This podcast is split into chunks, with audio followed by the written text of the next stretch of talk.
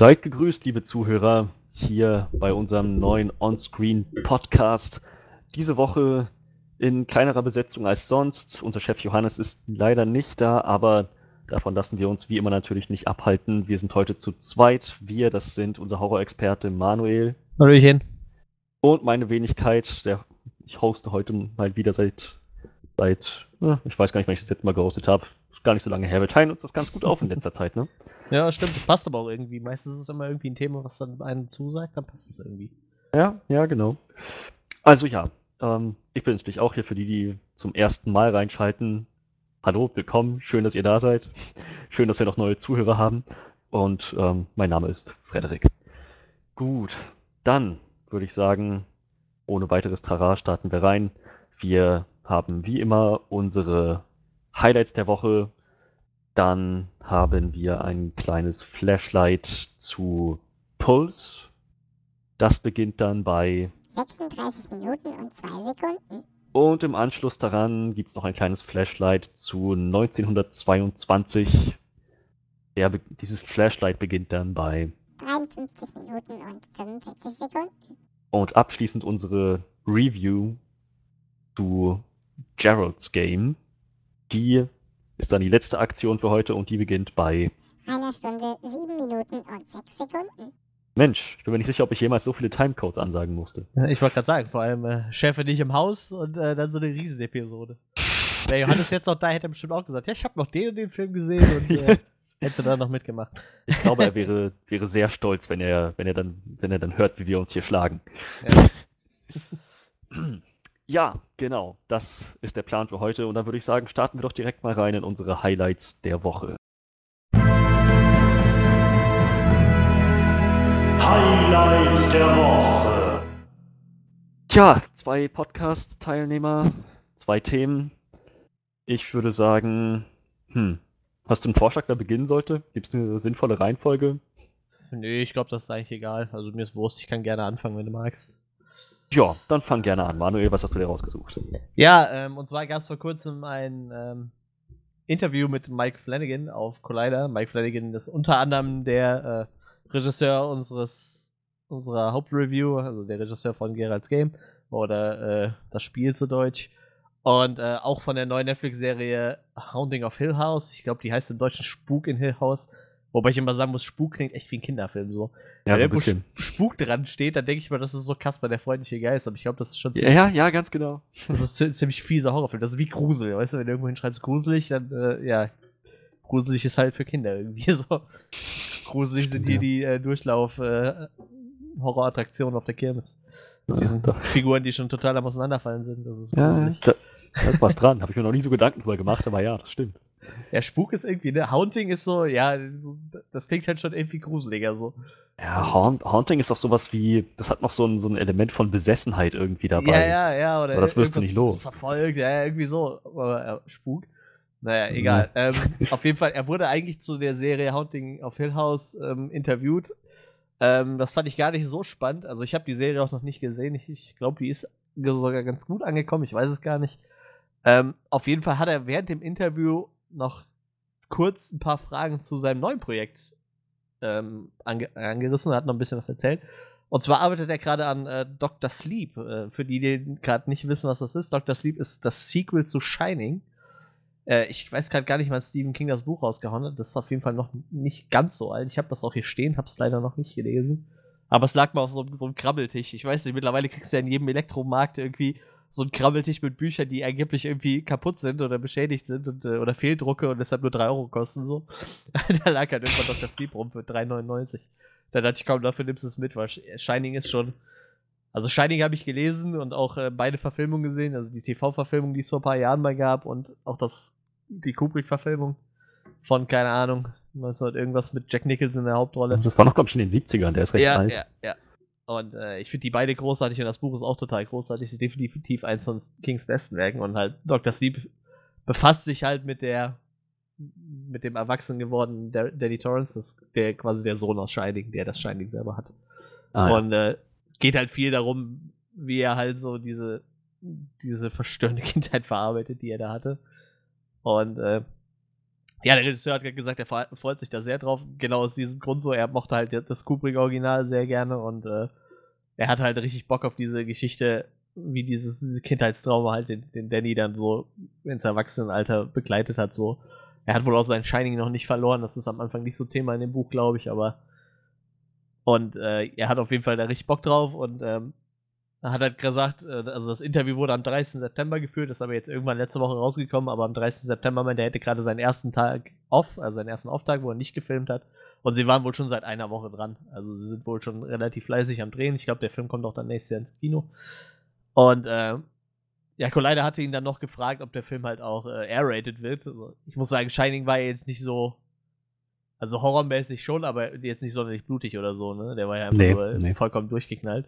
Aber er meinte so, ja, äh, er ist sich ziemlich sicher, dass der Film ein R-Rating bekommt. Also, wie gesagt, ich habe leider das Buch nicht gelesen. Ich habe keine Ahnung, was da so abgeht, aber wenn er sich so sicher ist, dann wird es wahrscheinlich in der Vorlage schon gut, gut zur Sache gehen. So.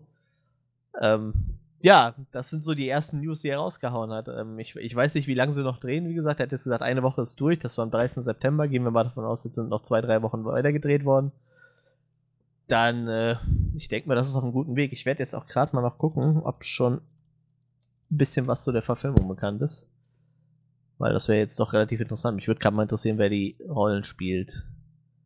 Wäre natürlich lustig, wenn sie den, den äh, alten Schauspieler nochmal gecastet hätten. Der müsste ja jetzt auch ein bisschen älter sein. 2013 hat übrigens der Roman den Brave Soccer Award gewonnen, also wird er auch 2013 rausgekommen sein. Das ist wirklich noch relativ jung. Ich wollte gerade sagen, das ist ja nicht alt. Okay, der Film ist sogar erst für 2020 angesetzt. Verrückt. Dafür, dass er jetzt schon dreht, das ist natürlich Das krass. ist recht, Ah, ich, wäre meine nächste Frage gewesen. Wenn die jetzt schon drehen, würde das nicht eigentlich heißen, dass der nächstes Jahr fertig ist? hätte, hätte ich halt auch getippt, aber hier steht 2020. Oh, das ist richtig krass, sehe ich gerade. Ähm, Casting. Ähm, Danny Torrance, also den kleinen Jungen, spielt Ewan McGregor. Das finde ich ja schon ziemlich krass. Und äh, ein Charakter, der Rose the Head heißt, wie gesagt, ich habe leider nicht gesehen, wird von Rebecca Ferguson gespielt. Das ist auch ziemlich krass. Äh, Also, das ist schon mal ein interessantes Cast auf jeden Fall. Den Rest kenne ich nicht. Der nächste Schauspieler heißt Zahn McClellan. Das habe ich noch nie gehört, aber ich finde schon sehr lustig, dass er Zahn mit Vornamen heißt. Verrückt. Ja, auf jeden Fall noch ein paar Schauspieler, deren Namen ich nicht kenne, aber tatsächlich Ewan McGregor als, als Hauptcharakter. Das ist natürlich schon ziemlich krass. Ich könnte Ja. jetzt nicht mehr sagen, wer den kleinen Jungen damals gespielt hat. Ich, wahrscheinlich auch irgendein so Jungdarsteller, der dann nicht, nichts mehr weitergemacht hat. Ist dann meistens so. Ah, Ich muss ehrlich zugeben, ich habe diesen Film nie gesehen. Ich habe nur davon gehört und ich kenn, man kennt halt so ein paar ikonische Szenen, wie ähm, hier, ne, hier ist Johnny, ne? Das ist, Ja, glaube ich, so ja, ja. das, das, was alle Leute kennen. Gespielt wird der von Danny Lloyd. Wer ist denn Danny Lloyd? Ja, der hat dann auch noch drei Filme gemacht. Also so ein Kinderschauspieler, der danach halt auch nichts mehr weitergemacht hat. Er ist jetzt Biologieprofessor. Das ist interessant. also ni- nicht so einer, der dann irgendwie äh, drogenabhängig in der Ecke landet, wie der arme Schauspieler, der den jungen Anakin gespielt hat oder so. Oder den, Oh, ach, äh, stimmt, ja.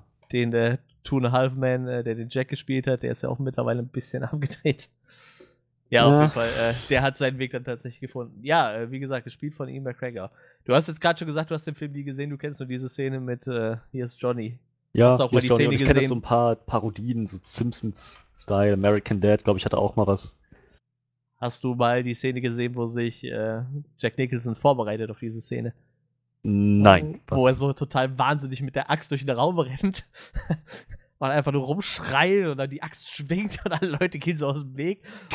Scheiße. Nein, habe ich nicht. So, so, total, das musst du dir echt mal angucken. Das gibt es so wie so eine Making-of-Szene halt, wo er einfach nur sich so drauf vorbereitet und einfach nur so, du merkst so, wie er sich selbst immer weiter aufstachelt und immer verrückter wird und dann die Axt schon mal in die Hand nimmt und so. Sehr, sehr gruselig auf jeden Fall. Ja, er ist auf jeden Fall echt aufgegangen. Ich weiß nicht, wie viele Jahre vorher äh, dieser, ich glaube, einer flog übers Kuckucksnest war sein erster Film, ne? meine ich. Ich weiß es nicht mehr, aber ich glaube, der, womit er bekannt geworden ist. Aber ich glaube, so einen richtigen Durchbruch hat er dann damit, weil ich glaube, das hat er schon echt gut gemacht damals. Ich fand den Film schon echt krank. Tja, Ja, gut. Ähm, dann ist jetzt natürlich meine Frage, wenn du das noch nie ge gesehen hast. Äh, du hast ja ein paar Hörbücher durch, aber ich gehe davon aus, du hast dann auch nicht das Shining Hörbuch gehört, wa? nee, nee, das habe ich nicht. Ähm, jetzt ist die Frage, wenn, wenn du jetzt das Cast von, von Dr. Sleep hörst, äh, würdest du dir dann noch eventuell Shining angucken? Also würde dich Dr. Sleep jetzt so sehr reizen mit ihm, McGregor und Rebecca Ferguson, dass du sagen würdest, ich würde mir vielleicht Shining angucken? Dann würde ich zuerst dich fragen, ob man ob für ein Shining Sequel auf jeden Fall der erste Teil geguckt werden muss oder ob man einfach neu einsteigen kann. Die Frage ist jetzt halt, also wie gesagt, ich kenne das Buch halt nicht, aber ich denke mir halt, wenn es halt wirklich der Hauptcharakter der Junge ist aus Shining, dann sollte man und darauf Bezug genommen wird, wie, wie quasi dieses Ereignis seine, seine äh, jetzige, sein, sein Erwachsenwerden so begleitet hat. Ich gehe davon aus, dann sollte man den gesehen haben. Ich muss auch sagen, das ist halt, also der ist halt abgefahren, aber das ist halt eher so ein psychologischer Horror, ne? Also der ist jetzt nicht so, so ganz abgefahren gruselig. Also den kann man sich eigentlich schon ganz gut angucken, so. Und wie gesagt, der Kubrick-Film zeigt ja auch echt als Meisterwerk, so, ne? Ja. Also ich, ich würde es dir auf jeden Fall empfehlen, dir den vorher anzugucken. Wie gesagt, Gut, ja, dann, dann, dann sozusagen, wäre ich dann sozusagen gespoilert, wenn ich wüsste, was das Casting jetzt für die nächsten beinhaltet. äh, also wie gesagt, ich kenne diesen Charakter, den Rebecca Ferguson spielt, überhaupt nicht, ne?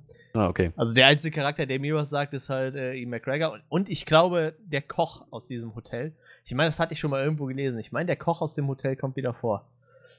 Ich weiß jetzt nicht, wie wichtig der ist, aber ähm, irgendwie sowas habe ich gelesen, weil der hatte auch noch in anderen äh, King-Büchern noch ein bisschen was zu Kamellen. Der kam immer mal wieder vor. Stephen King steht ja da drauf, seine eigenen Werke immer miteinander zu verknüpfen. Ja, stimmt. Das, das ist ein ziemlich großes Universum alles, ne? Ja. Ist später in The Shining irgendwie noch in einem Universum mit was anderem, was man kennt? Gibt es da irgendeine Verbindung? Ähm, also dieses Shining selber kommt mehrmals vor. Das kann ich schon mal sagen. Jetzt muss ich gerade nochmal zurück. Warte mal, es gibt immer so ganz tolle Übersichten dazu. Ähm, Shining. Sequel interessiert gerade nicht. Adaptions interessiert auch keinen. Backgrounds. Toll. Genau bei dem Buch steht es nicht, ne? Bei jedem Buch steht immer dabei. Ah, hier. Im Deutschen steht was, okay. So, der Koch kommt im Roman S vor. Aber wahrscheinlich nicht Ah. im Buch, gehe ich mal von aus. Äh, das sind immer nur so Kleinigkeiten halt, ne? Äh, die Hauptcharakterin aus, aus Sie ist auch ein Stephen King-Roman, die kennt halt äh, den, den Jack, also den, den Vater quasi, den Verrückten. Und den Hausmeister kennt sie auch. Ähm, Zimmer 217, den kenne ich auch nicht. Ach so, warte mal, Zimmer 217, der Raum. Ja, äh, aus der Musterschüler ist auch irgendwas mit drin. Also es sind schon ein paar, paar Verknüpfungen mit drin halt, ne? Also in dem Fall wäre es halt irgendwas in S, ein Stück aus der Talisman, sie und äh, der Musterschüler ist eine Kurzgeschichte von Frühling, Sommer, Herbst und Tod. Also ein paar Sachen kommen auf jeden Fall drin vor. Ist aber wie gesagt auch bei Stephen King eigentlich normal, aber es sind halt nie so wirklich relevante Sachen. Ganz selten. Weil Okay. ich kann mich an eine total prägnante Szene erinnern. Ich habe irgendwann mal äh, Duddits gelesen. Da geht es eigentlich um so einen geistig behinderten Jungen und äh, Aliens und total abgefahren. Auf jeden Fall kommen die irgendwann mal in, in Derry rein. Derry ist ja die Stadt aus, aus S. Und da steht dann äh, auf der Mauer gesprüht, Pennywise ist zurück. Also das ist halt so total, äh, total auffällig gewesen halt. Ne? Ah, so ein so Easter Egg im Prinzip. Ja, genau, so, so macht er das halt immer. Ne? Also ein paar Charaktere, die kommen schon mal drin vor. Er baut zum Beispiel sehr gerne Schriftsteller ein. Ich glaube, bei, bei, ähm, bei Shining der Vater ist eigentlich auch Schriftsteller. Er schreibt ja immer auf der Schreibmaschine, die dann irgendwann von alleine schreibt, äh, dass, dass er wahnsinnig wird oder so. Da steht ja dann irgendwie so, Jack wird wahnsinnig oder so, die ganze Zeit auf, auf allen Seiten von dieser Schreibmaschine. Ähm, und wenn die wirklich ein Buch geschrieben haben, diese Schriftsteller in den Romanen, dann tauchen die meistens in anderen Werken auf, weil irgendeiner gerade diesen Roman liest. Also so Sachen sind das halt immer, ne? Immer Kleinigkeiten, wo du dann merkst, okay, da ist wieder irgendwas drin. Also es gibt auf jeden Fall Riesenseiten, die sich nur damit beschäftigen, wie sich die ganzen Werke miteinander verknüpfen. Das ist halt total okay. interessant. Fällt einem auch selber auf. Deshalb sollte man eigentlich auch, das war auch damals mein Ziel, alle Bücher bis zu dem dunklen Turm lesen, dann den dunklen Turm, dann alle Bücher, die dazwischen spielen, dann den nächsten Teil vom dunklen Turm und dann immer so weiter, weißt du? Also immer die Bücher zwischen dem dunklen Turm, weil fast alle dunkler Turmbücher alles andere irgendwie zusammenfassen.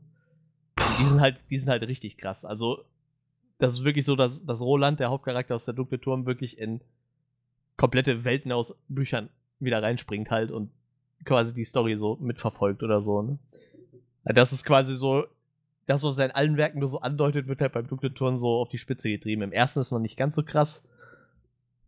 Da hat, bezieht er sich nur so auf ein, zwei Bücher. Also dieser böse dunkle Mann, den er da verfolgt, der äh, ist halt auch für die, diese Krankheit aus The Stand verantwortlich zum Beispiel. Das ist halt auch Randall Flagg eigentlich derselbe Typ. Und deshalb, also, wie gesagt, das ist so das, wo Stephen King das immer auf die Spitze treibt, so bei der dunkle Turm. Da hast du halt echt Verknüpfung mit allem. Da sind die Seiten, wenn du bei Wikipedia guckst, die dunkle Turm-Verknüpfung, da, das ist meistens länger wie die Inhaltsangabe, so, was er noch so eine Verknüpfung reingebaut hat. Das, klingt nach einer Menge Lesearbeit, wie du das gerade beschreibst. Auf jeden Fall. Ich, ich weiß nicht, ich habe ja selber, ich will nicht lügen, also 35, 40 7 Bücher hier liegen. Ich habe jetzt zwölf gelesen und da fällt mir das halt schon auf, ne? Also du hast dann ständig so, ah, okay, ja, okay. Das Einzige, was halt immer komplett raus ist, meistens sind diese äh, Bachmann-Bücher, ne? die er unter dem Pseudonym geschrieben hat. Also die haben bis auf das letzte eigentlich nie was damit zu tun. Er hatte halt nur bei dem letzten. Das ist quasi ein Buch, was Stephen King geschrieben hat, und er schreibt es nochmal aus der Sicht von Richard Bachmann, aus der Sicht eines anderen Charakters. Das ist halt total interessant. Also es ist dasselbe, dieselbe Geschichte, aus zwei Ah. Perspektiven geschrieben. Kommt das ist das Einzige, wo es wirklich miteinander verknüpft ist. Sonst sind die Bachmann-Bücher halt alle für sich sehr unabhängig. Ja, stimmt. Er hatte das ja geschrieben, um zu sehen, ob die Leute das trotzdem kaufen, auch wenn sein Name nicht draufsteht. Ne? Genau. Wäre natürlich blöd gewesen, wenn er dann irgendwelche Hints an sein anderes Universum da reingepackt hätte. Ja, es hat ja auch ganz gut funktioniert, ne? Die haben sich ziemlich gut verkauft, aber Ja. da Richard Bachmann ja ein unbekannter Künstler war, nicht so gut wie die Stephen King Bücher natürlich. Und als dann rauskam, dass er es war, sind die halt alle schlagartig in den Bestsellerlisten gelandet. ja, aber sie haben sich auch vorher gut verkauft. So, er, er hat auch einen anderen Stil probiert, das finde ich ganz nett. So, also ich weiß nicht, die meisten King Bücher, die haben halt so ein, ja so ein, so ein meistens ja sogar fast so ein versöhnliches Ende so irgendwie. Also meistens ist da irgendwie so ein bisschen Happy End mit drin, bei den Bachmann Büchern, da geht halt alles drunter und drüber am Ende so. Meistens stirbt der. Du, du hast ja das Hörbuch zu äh, äh, Running Man, wie heißt der im Deutschen? ja, ja, Äh, Manhunt. Hm. Ja, das hast du ja gehört. Also, ne, so enden die fast alle. Also, am Ende bleibt da meistens nie viel übrig irgendwie. Das fand ich ein sehr, sehr effektvolles Ende, weil ich, ich habe ach, ich habe damit überhaupt nicht gerechnet. All dieser Ja. ganze Aufbau mit, mit, mit diesem ganzen politischen Kabal und dem, den, den Verschwörungen dahinter, den ganzen Charakteren, die irgendwie dann noch ihnen eine Möglichkeit geben, sich da emporzuheben, so alles so schön vorbereitet und am Ende wird einfach alles in die Luft gejagt. Das ist völlig, völliger Wahnsinn, aber halt sehr effektvoll. Ich habe auch mal ein Buch von ihm gelesen, das war das Buch, was ich am schnellsten durchgezogen habe. Ich glaube, das hatte so 350 Seiten, das ist ja noch relativ klein, aber es hieß halt Todesmarsch und es ging halt einfach nur darum, da sind 100 Leute, die laufen so lange und wenn die stehen bleiben, werden die irgendwann erschossen halt, ne? Und es geht halt so lange, bis nur noch einer überlebt. Und äh, der, die eine Person darf sich dann irgendwie was wünschen, zum Beispiel, weiß ich nicht, eine Million oder so, ne? Also irgendwie sowas, schon irgendwas Greifbares, ne? Aber irgendwas dürfen die sich halt wünschen, so. Und du verfolgst halt echt nur diesen Charakter, wie neben ihm quasi immer wieder irgendwelche Leute umgeschossen werden, so. Du Scheiße. Das ist so richtig absurd, das Buch. Manchmal fallen die auch einfach tot um, weil die rennen halt ein paar Tage lang so, ne? Also, das ist jetzt nicht so, als rennen die da nur eine Stunde und sind dann hinüber so. Aber ich habe das Buch, weiß ich, in drei Tagen durchgesuchtet, obwohl gefühlt nichts passiert. Und das hatte dann auch so ein richtig arschiges Ende. Und du denkst, echt jetzt? Boah, total ätzend. Meine Güte. ja. Tja, ja, aber ich denke dann, ähm, nach allem, was du erzählt hast, ist, denke ich mal, The Shining dann wirklich auf meiner Liste. Und naja, ich meine, ich habe noch bis 2020 Zeit. Also ähm, ich denke, ich werde noch dazu kommen. ja, wie gesagt, ähm, ich weiß gar nicht, ob man den aktuell irgendwo gucken kann. Amazon oder Netflix, ich weiß es nicht. Ja, Bei, so, bei so Klassikern ist es immer schwierig, die kriegen halt meistens die, die Leute nicht die Rechte ran, ne? Ich glaube, die Okay. Kubrick-Dinger, die verkaufen sich halt immer noch ziemlich gut. Aber ich werde es in zwei Sekunden rausgefunden haben. Bei Amazon kann man ihn für 2,99 bieten. Und bei Netflix ist er nicht verfügbar. Also man könnte ihn halt mieten. Oder sich natürlich auch einfach kaufen. Es gibt auch schöne Kubrick-Boxen. Für die Leute, die das interessiert. Ich meine, Kubrick hat ja nicht nur Shining gemacht, er hat ja noch ein paar andere gute Filme gemacht. Ja, ja, klar. Das Bereitet euch vor, Dr. Sleep kommt. Ja, ihr habt bei uns zuerst gehört. Wir sind immer am schnellsten dabei, wenn irgendwelche News zu noch nichts angekündigten, noch nicht existenten Filmen passieren. Das war frischer geht's gar nicht mehr als, als dieses Highlight. Ja, vor allem einfach rausgefischt aus seinem Interview zu einer ganz anderen Serie. Der Wahnsinn. Tja, so ist das. Ähm, ja gut, dann würde ich sagen, wenn wir dazu nichts weiter zu sagen haben, Ich denke, wir sind durch.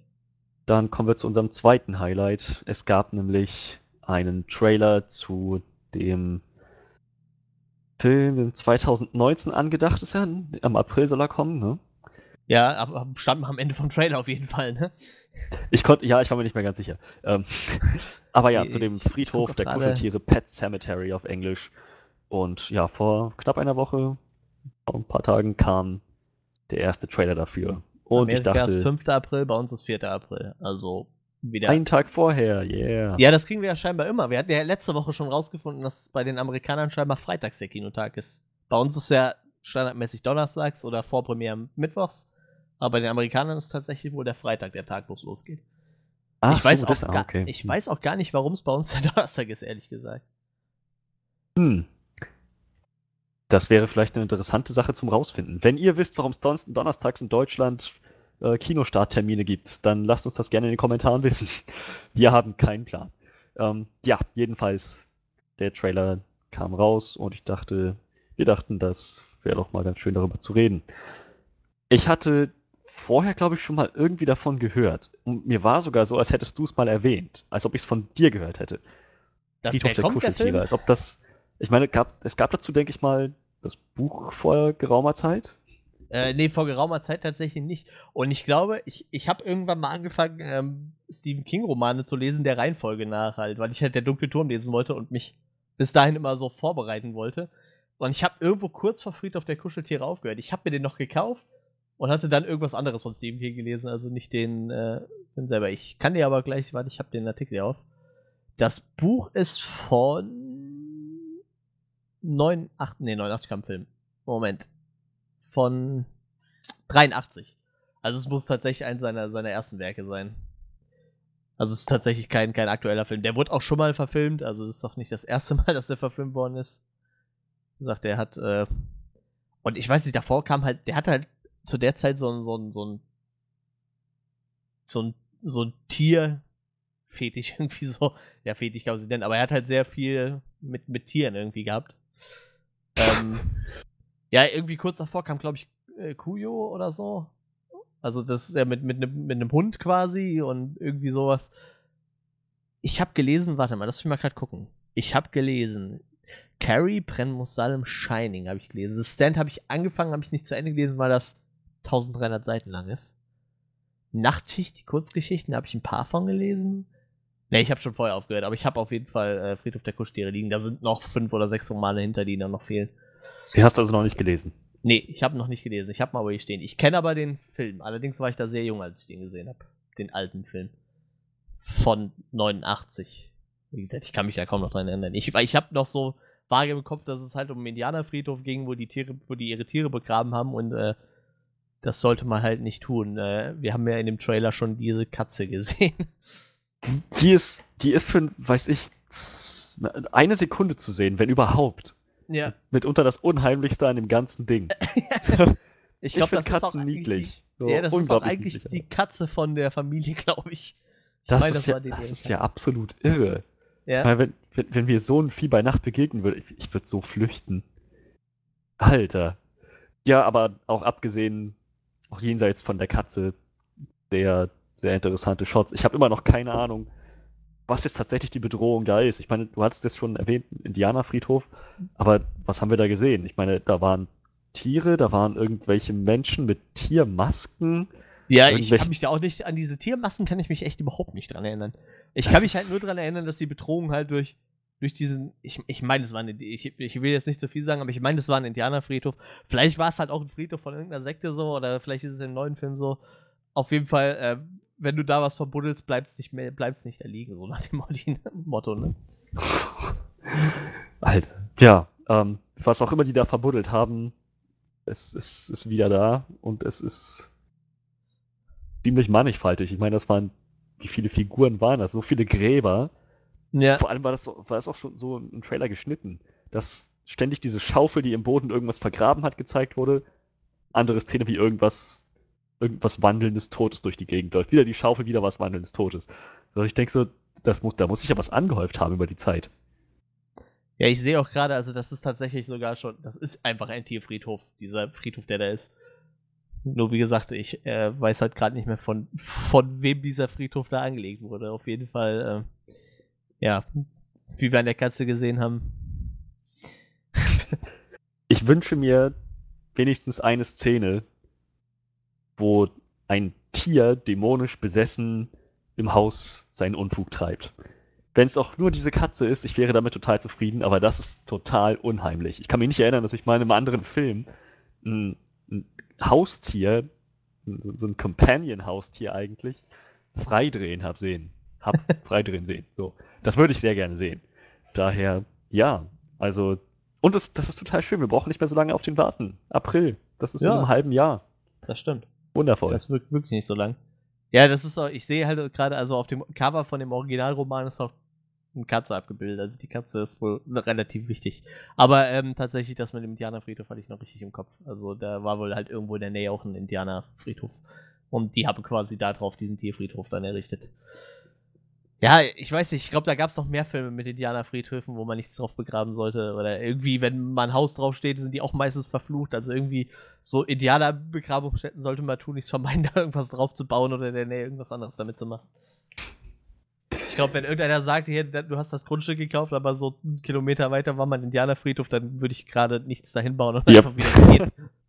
Tschö, auf Wiedersehen. Das Gott sei Dank äh, gewusst. Haben wir hier in Europa nicht so viel mit Indianerfriedhöfen zu tun.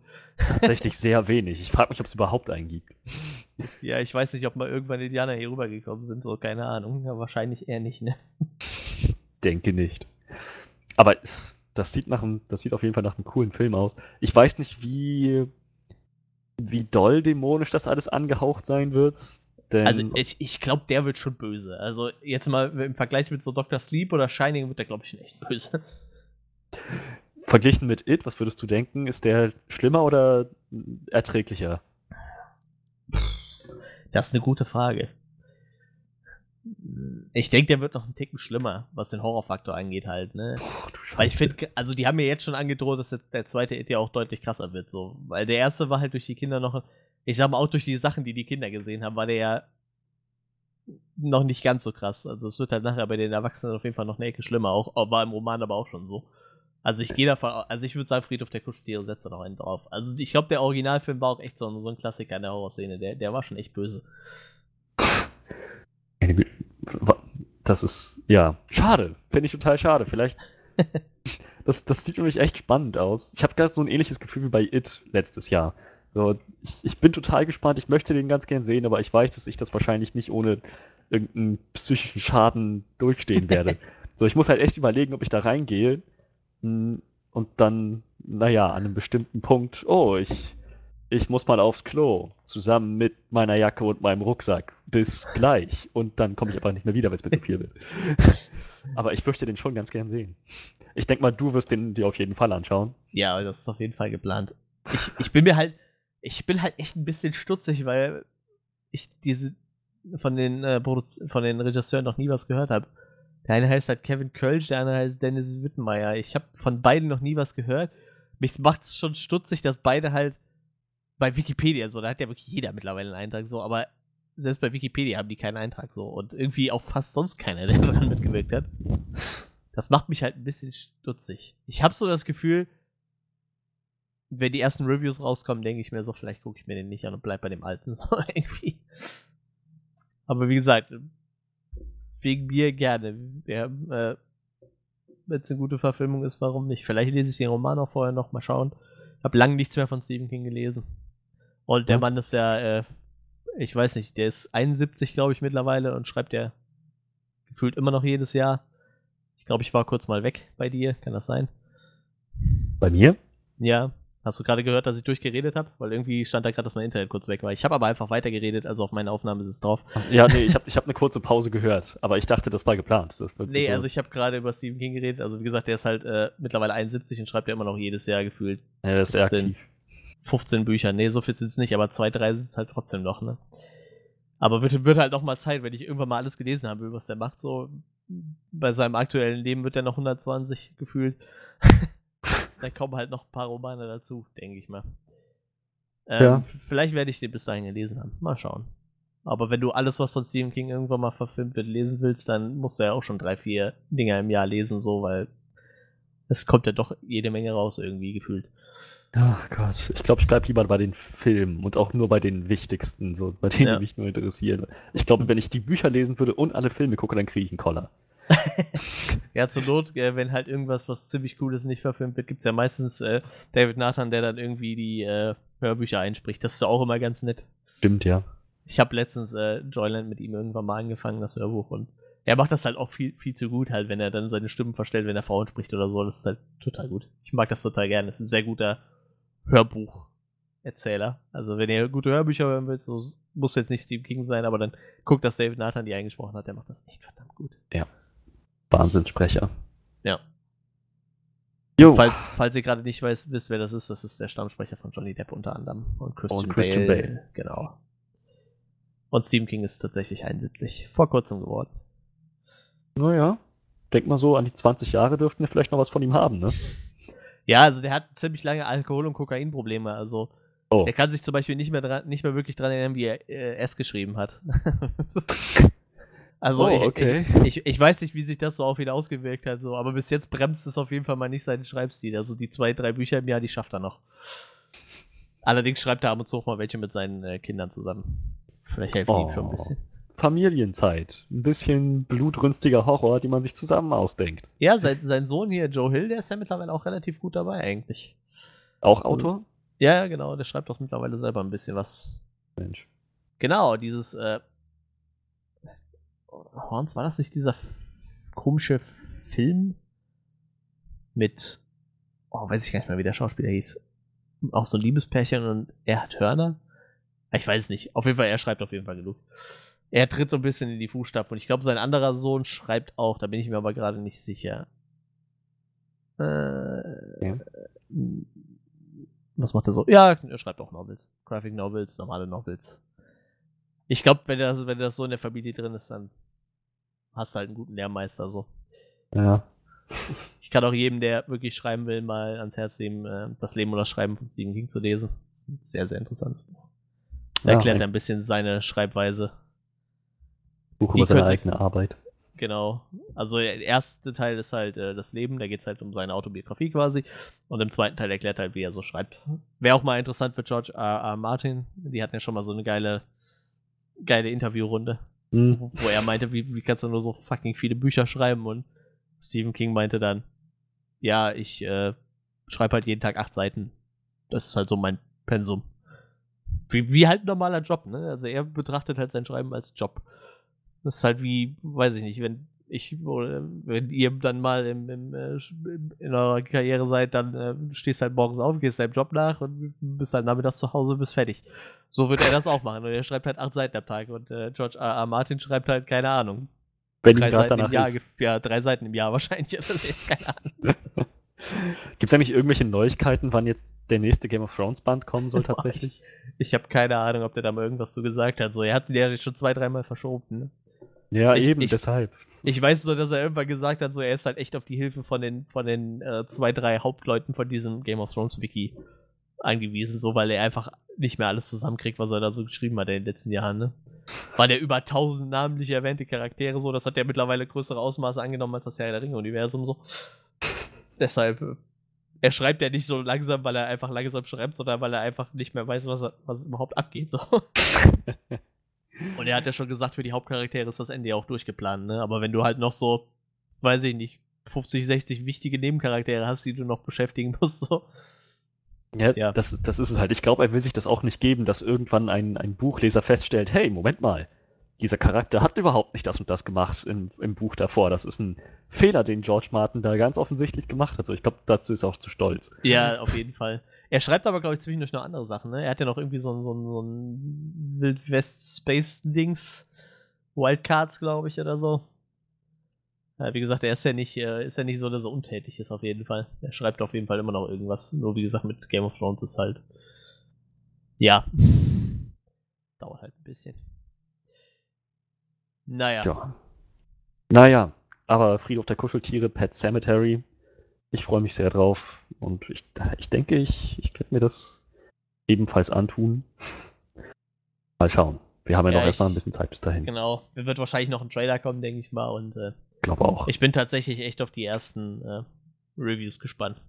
Weil aber das war, bei, ja. gerade bei Horrorfilmen in letzter Zeit war halt echt, da kam sowas wie Slenderman, wo halt die, die Spiele waren ziemlich gut und das ist ja so ein, so ein Creepypasta-Ding. Also Slenderman hat ja echt schon sehr, sehr gute Kurzgeschichten von irgendwelchen Hobbyautoren geschrieben bekommen. Da habe ich mich echt drauf gefreut und dann habe ich halt die Reviews gelesen, die haben den Film ja so in der Luft zerrissen. Also der, der musste echt wirklich schlecht sein. Der kam halt auch in der Horrorszene echt scheiße an. So. Also Horrorfilme haben ja oft schlechte Kritikerwertung, aber wenigstens die Audience Score, der ist halt echt hoch. Ja. Und der hat halt überall irgendwie nur so 10, 15 Prozent bekommen halt. Und das will echt was heißen. Und ich habe halt so ein bisschen Angst, wenn du halt niemanden kennst, der an dem Film mitgearbeitet hat, dass es halt auch irgendwie so endet, ne? Ja, gut. Hm. Obwohl man ja John, John Lithgow eigentlich kennt, ne? John den- Lithgow ist bekannt, ja. Ja. Es war auch echt schön, den, man, den da drin zu sehen. Ich glaube, der hat das voll drauf, so eine, in so einer Psycho-Horror-Rolle da aufzugehen. Auch mittlerweile 72, sehe ich gerade. Verrückt. Ja, aber also es war echt ein guter Trailer. So, Ja. das war nicht, nicht zu lang, nicht zu kurz, nicht zu viel verraten. So, ich bin echt gehypt. So, also, tja, mal schauen, was dabei rauskommt. Ja, so viel erstmal zum Friedhof der Kuscheltiere, so viel zu unseren Highlights der Woche. Ich würde sagen, dann gehen wir über zu unserem nächsten Punkt. Manuel, du hast dir Puls angeschaut. Ganz genau. Eine Verfilmung nach irgendwas aus dem Jahre, bitte erwähne die Details.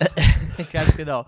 Ähm, Puls ist ein äh, Zombie-Film nach einem Roman von Stephen King, der da heißt Puls. Oh Wunder, da war jemand richtig kreativ bei der Namensgebung. Und äh, im Englischen heißt es Cell, weil das Ganze von Telefonen ausgeht.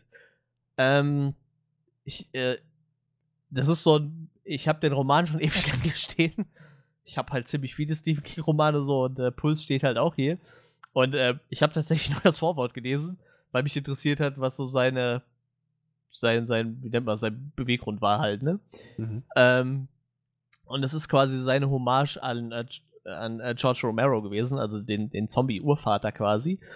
Ähm, es ist halt ein Zombie, seit Stephen Kings einzigster Zombie-Roman eigentlich. Und ähm, das erst, der erste Satz, der da drin steht in dem Vorwort ist, Stephen King besitzt kein Handy.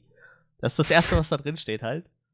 Weil, wie gesagt, diese ganze Apokalypse wird halt durch Handys ausgelöst. Die, die Prämisse ist eigentlich total geil.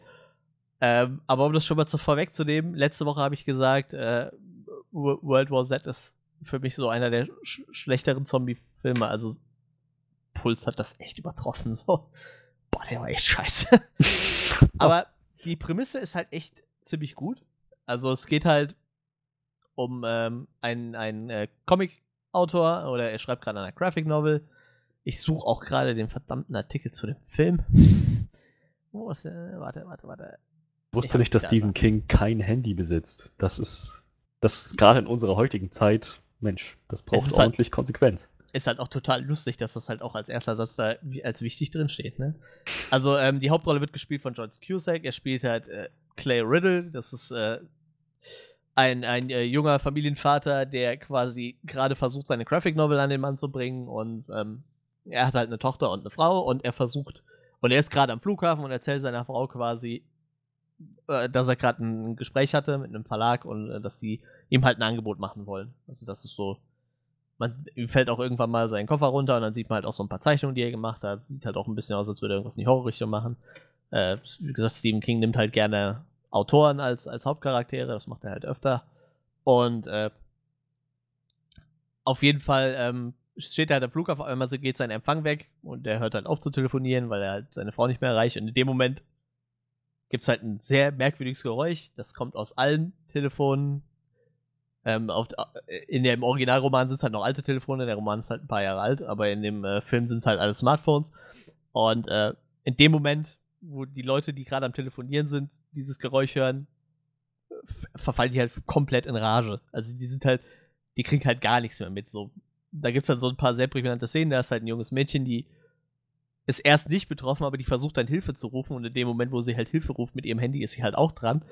Und sie rennt halt einfach strack in die Wand, haut so fünf, sechs Mal ihren Kopf gegen die Wand, dreht sich dann um, total blutverschmiert, ihr fehlen ein paar Zähne und läuft dann einfach so amok irgendwo die Treppe runter.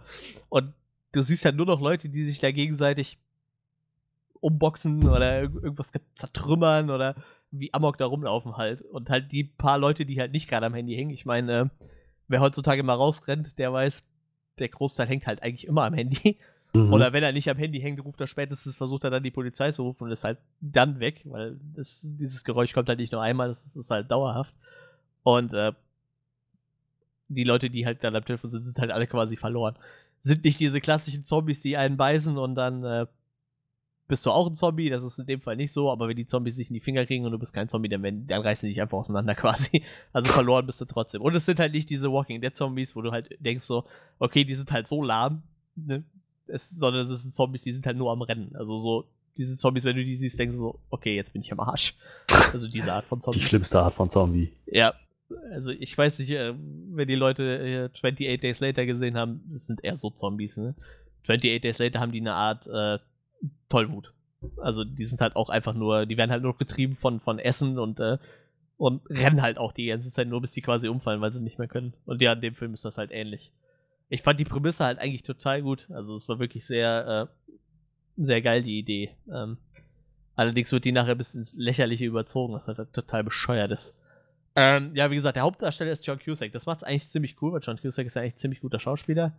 Ich glaube, der hat auch damals, hat er nicht Zimmer 1408 auch gemacht? Ich glaube schon, ne? Oh, da bin ich ist überfragt. Ja auch so eine, so eine Stephen King-Verfilmung, die halt nur in einem Hotelzimmer spielt. Ich will jetzt gerade auch nichts Falsches bauen, aber ich könnte schon er war das. Ist ja auch egal. Auf jeden Fall, äh, wie gesagt, John Cusack ist ja nur, äh, kein Unbekannter und äh, er flieht halt dann auch erstmal aus diesem Flughafen. Er, er checkt halt relativ schnell, dass es halt durch Handys äh, ausgelöst wird und macht sein Handy halt erstmal aus, aber er schmeißt es halt nicht weg, weil man weiß ja nicht, was noch kommt, ne? und landet dann relativ schnell in der U-Bahn. Wie gesagt, ein paar Zwischenfällen, wie das so ist. Ne? Dann rennt mal hier ein Zombie rum und schmeißt ihn um und da und krabbelt dann irgendwo weg. Und äh, da trifft er halt relativ schnell Samuel L. Jacksons Charakter, der heißt Tom. Und mit ihm zusammen und äh, noch jemanden zieht, zieht er dann los und äh, versucht halt, also sein Ziel ist halt quasi zu seiner Frau zu kommen. Also er war halt eh auf dem Weg nach Hause und er versucht jetzt quasi zu seiner Frau zu kommen, um zu gucken, wie es dir geht da fangen halt auch schon die Probleme in dem Film an. So. Also am Anfang denkst du dir, okay, er versucht jetzt seine Frau zu finden, aber irgendwie wirkt er total teilnahmslos. Also der Charakter ist halt den ganzen Film so, also wäre es ihm total egal, was passiert. Und so gefühlt nach 10 Minuten hat er eigentlich auch schon vergessen, dass er eigentlich zu seiner Frau und seinem Sohn will. Das wird halt auch nicht mehr wirklich erwähnt. Er rennt halt einfach so da rum und guckt sich hier und da ein bisschen um, kommt halt immer wieder so Zwischenfälle, unterhält sich, freundet sich halt ganz gut mit Samuel L. Jackson an, so so, so, so ein Buddy-Ding. Die haben halt erst noch so einen DJ dabei, der wird halt relativ schnell gefressen von irgendwelchen Zombies. Also ganz, ganz merkwürdig. Und äh, der Film nimmt halt sehr, sehr viele merkwürdige Züge an. Ähm, irgendwann brauchen die Zombies keine Handys mehr, um die Drohnen auszulöhnen. Sorry, die die, das, dieser Satz allein. Irgendwann brauchen die Zombies keine Handys. Ja, pass auf, das wird, noch, das wird noch geiler. Also, anfangs wird, wird dir dieser Zombie-Ton nur über Handys übertragen. Nachher machen die Zombies das mit dem Mund. Also ich mache einfach den Mund auf und dann kommt halt dieses selbe Geräusch raus. What the fuck? das ist halt schon absurd genug. Und dann denkst du dir so irgendwie, hast du das Gefühl, der ganze Film will dich verarschen, ne? Und dann finden die so raus, okay, also die treffen halt immer mal wieder Leute, die halt äh, sich verschanzen so, wie gesagt, nicht jeder hängt halt mit dem Smartphone die ganze Zeit rum und ein paar Leute checken das halt auch. Und dann treffen sie halt einen Lehrer und einen Schüler und die sagen ihnen so, ja, ähm, also die rotten sich nachts zusammen, also nachts sind die nicht aktiv, die rotten sich irgendwo zusammen und, und erholen sich dann quasi. Und die liegen dann auf dem Footballplatz, ne? Okay. Und aus den Mündern der Zombies kommt dieser Trollolol-Song, dieser Trollolololololol. Was? Was? Und das geht halt ungefähr 10 Minuten so. also unter anderem kommt es aus diesen ganzen Handys, die noch dabei haben, dieses Lied. Aber die stehen dann halt vor den Zombies, die Zombies gehen halt auf nichts mehr, ne? Also wenn die pennen, sind die halt komplett ausgeschaltet. Also nachts machen die nichts, ne? Und mhm. irgendwann sagt der Junge so, du kannst es hören, es kommt nicht nur aus ihren Handys, es kommt auch aus ihren Mündern. Und dann geht er so mit dem Kopf so über den Mund und dann kommt halt echt aus dem Mund von dem Typ. Und das geht halt echt zehn Minuten lang, diese ganze Szene. Hörst du die ganze Zeit dieses und du hast so echt das Gefühl, der ganze Film will dich nur verarschen. So. und äh, sie gehen halt dann her und, und fackeln diesen kompletten. Sie fahren halt einfach mit dem Tanklaster über die Zombies drüber, weil die halt nicht reagieren. Und sprühen die quasi mit Benzin oder irgendwas ein und fackeln die dann ab. So richtig absurd. Richtig absurd. Und als wäre das noch nicht genug, fangen die auf einmal alle an, nachdem die die abgefackelt haben. Also, die haben nachher noch äh, ein Mädchen getroffen, das ist die Übermieterin von, äh, von John Cusacks Charakter. Es kommt dann auch irgendwann raus, dass er eigentlich gar nicht mehr mit seiner Frau zusammen ist. Er hat sich irgendwann mal von ihr getrennt und sie ist quasi alleinerziehend mit dem Sohn. Vielleicht ist halt doch deshalb ihm eigentlich seine Frau relativ egal, ich weiß es nicht. Also aus irgendeinem Grund sucht er sie noch, aber aus irgendeinem Grund äh, ist, er, ist, sie ihm auch halt auch egal. Äh, und äh, irgendwie, dann nehmen sie halt noch die, die, äh, die Obermieterin mit, das ist halt ein junges Mädel, die kommt halt noch mit und äh, äh, irgendwann haben sie halt nach dieser Aktion, wo sie die Zombies abgefackelt haben, alle denselben Traum. Sie sehen halt eine Zombie-Dame mit einem roten Hoodie und einer fetten Narbe auf der Backe. Oh, denkst du dir am Anfang so, what the fuck, wo kommt das jetzt her? Was soll das so? Ist das hier der, der Oberzombie, der hier alle mit Handys verstrahlt oder was? Das, ja keine, das macht halt alles überhaupt keinen Sinn irgendwie.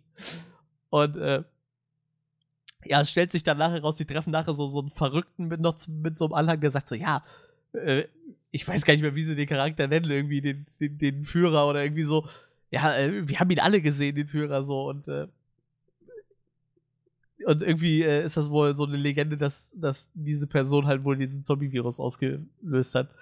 Äh, dieser Verrückte meint dann auch so, ja, es gibt da so, so einen Ort, der, der heißt äh, Nashrack, da gibt es wohl keine, äh, kein Handymast, kein Funkmast und äh, da sollen sich die Leute halt sammeln. Ähm, die Leute, die überlebt haben, die sollen halt da hinkommen und äh, da es halt eine Chance zu überleben, weil da kommen die Zombies nicht hin, da gibt es halt kein Handymast und nix. Nachher stellt sich heraus, diese ganzen Schriebe, wo steht, ihr geht nach Nashwack, da gibt's kein, äh, kein Telefon und so. Sind halt alle geschrieben worden von diesem, von dieser Frau mit dem roten Hoodie. die allerdings auch schon Zombie ist. Also wie die das bewerkstelligt hat, dass überall dieses äh, Nashwack No Phone, das steht halt überall da. Also dass der Nashwack halt kein, kein Telefon gibt, No Phones.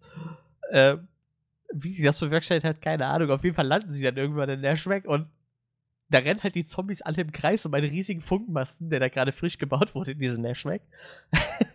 und in der Mitte von diesem Funkmast steht halt dieser Zombie mit dem roten Hoodie. das ist so geil.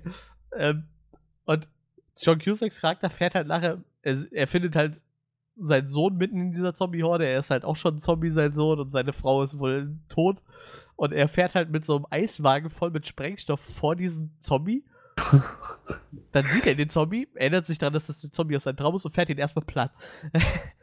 und dann jagt er irgendwann einfach mit einem Telefon diesen Eislaster hoch und fuckt die Zombies ab und damit und dann denkst du dir so, okay, dann ist der Film jetzt zu Ende so. Er hat es halt geschafft, irgendwie die Zombies in die Luft zu jagen.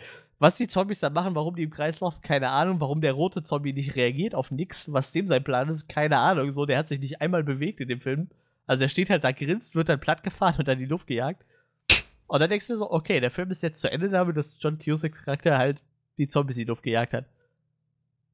Ja, auf einmal gibt es halt so, so eine merkwürdige Überblende und du siehst halt einfach John Cusack, wie er als Zombie mit im Kreis rumläuft.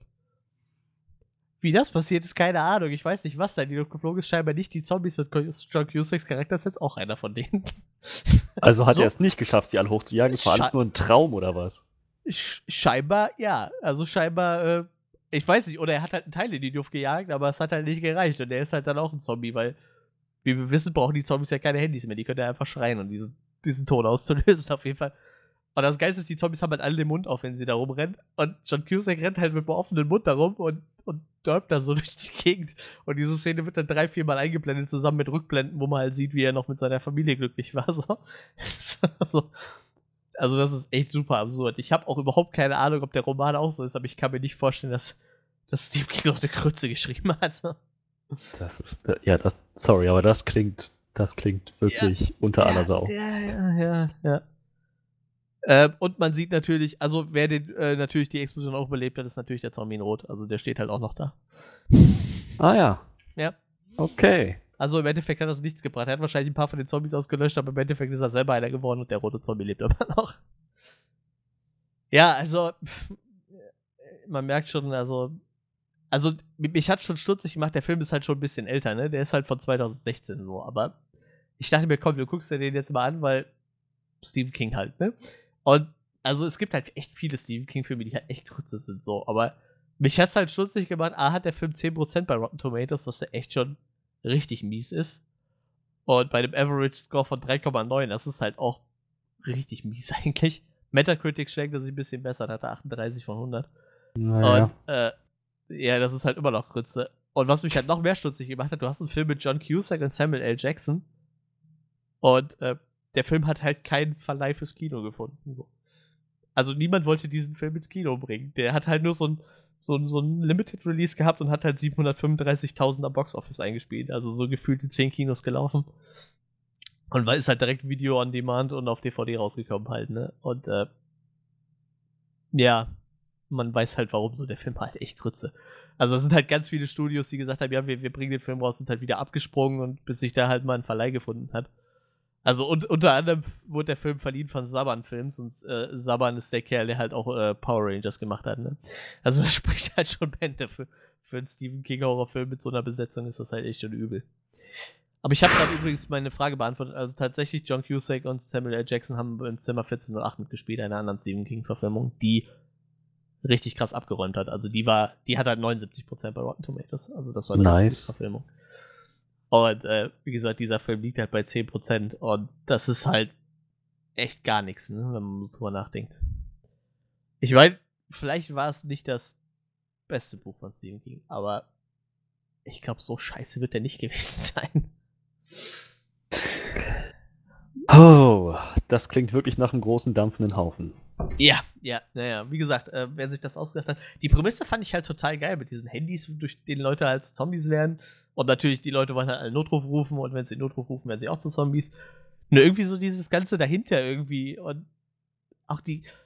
Samuel L. Jackson macht halt auch das, was Samuel L. Jackson immer macht, so, ne? Also, er haut halt so viele Sprüche heraus, für ihn typisch, aber selbst davon zündet halt kein einziger so im Zusammenhang mit dem Film, ne? Das ist halt echt total traurig. Naja, wie gesagt, äh, vielleicht ist der Roman besser. Ich sehe gerade, der hat nur 350 Seiten. Vielleicht werde ich ihn irgendwann mal lesen. Mir kam das ziemlich, wie ein ziemlich dicker Schinken vor, aber vielleicht ist er einfach nur so gedruckt auf dickem Papier. Vielleicht werde ich den irgendwann mal lesen, in der Hoffnung, dass es äh, besser ist. Aber es ist halt auch einer der wenigen Filme, die tatsächlich keinen Preis gewonnen haben. Allerdings steht hier gerade, äh, das Buch, hat äh, grundsätzlich positive Reviews bekommen. Also, wie gesagt, wahrscheinlich einfach nur eine schlechte Verfilmung. Ich werde jetzt auch gerade nochmal rausfinden, was Todd Phillips so gemacht hat. Todd Williams, der Filmmaker, so gemacht hat. Das war der Par- Regisseur diesmal? Ja, Paranormal Activity 2.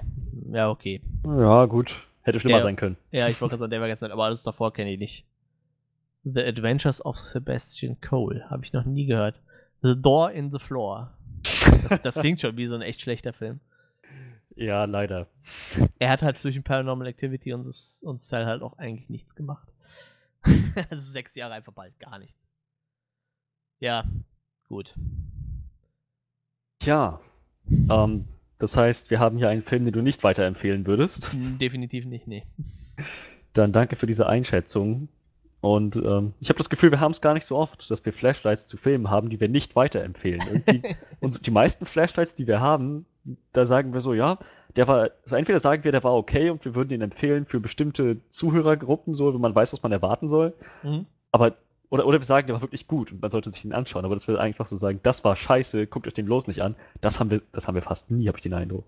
Nee, das ist auch wirklich so. Aber wir gucken uns ja auch meistens keine Filme an, von denen wir meinen, die sind halt grundlegend schlecht, ne? Das ist, ja, das, das, Das, ist halt vielleicht. Also so. Aber wie gesagt, bei dem, ich habe mich jetzt halt zwei Jahre gegen den Film gewehrt, aber ich dachte mir, irgendwann musste er doch mal gucken.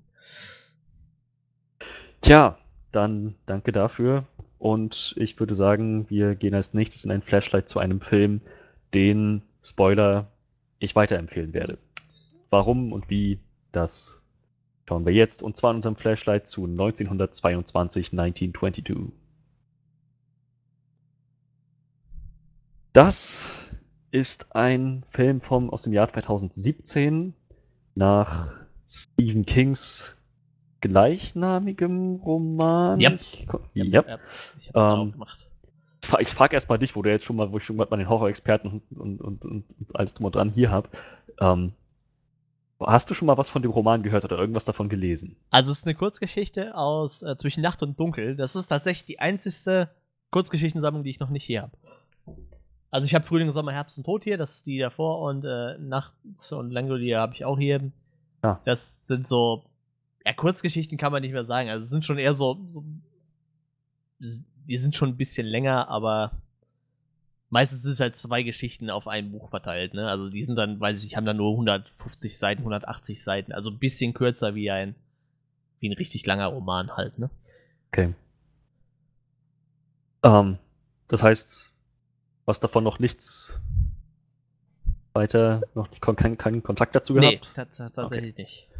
Ja, ganz frisch. Also der Film, wie gesagt, letztes Jahr, basierend auf äh, Stephen Kings gleichnamiger Kurzgeschichte. Bin korrigiert.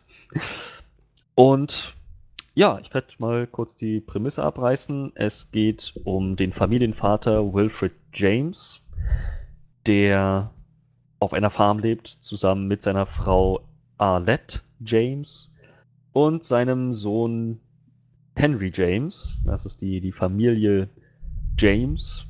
Und ähm, ja, wer, wer es aus dem Titel noch nicht rauslesen konnte, das Ganze spielt in Amerika 1922.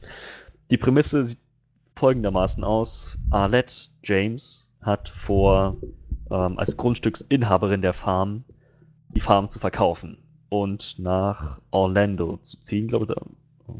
Ja, ich glaube, es war Orlando in die Stadt zu ziehen, weil sie dieses Leben auf dem Land satt hat, weil es in der Stadt mehr Möglichkeiten gibt, bessere Zukunftsaussichten, vor allem auch für ihren Sohn Henry und so weiter und so fort. Naja, das Problem ist, Wilfred, ihr Mann, fühlt sich auf der Farm sehr zu Hause. Und Henry, der Sohn, auch.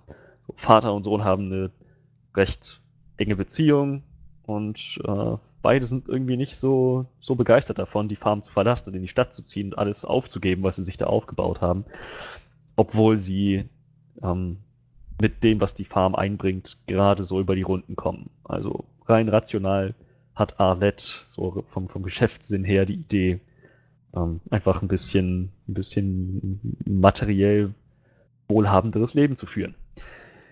Ja, nun führt das alles dazu, dass Wilfred und Henry ähm, mit, dieser Sache so, so sich so ähm, na.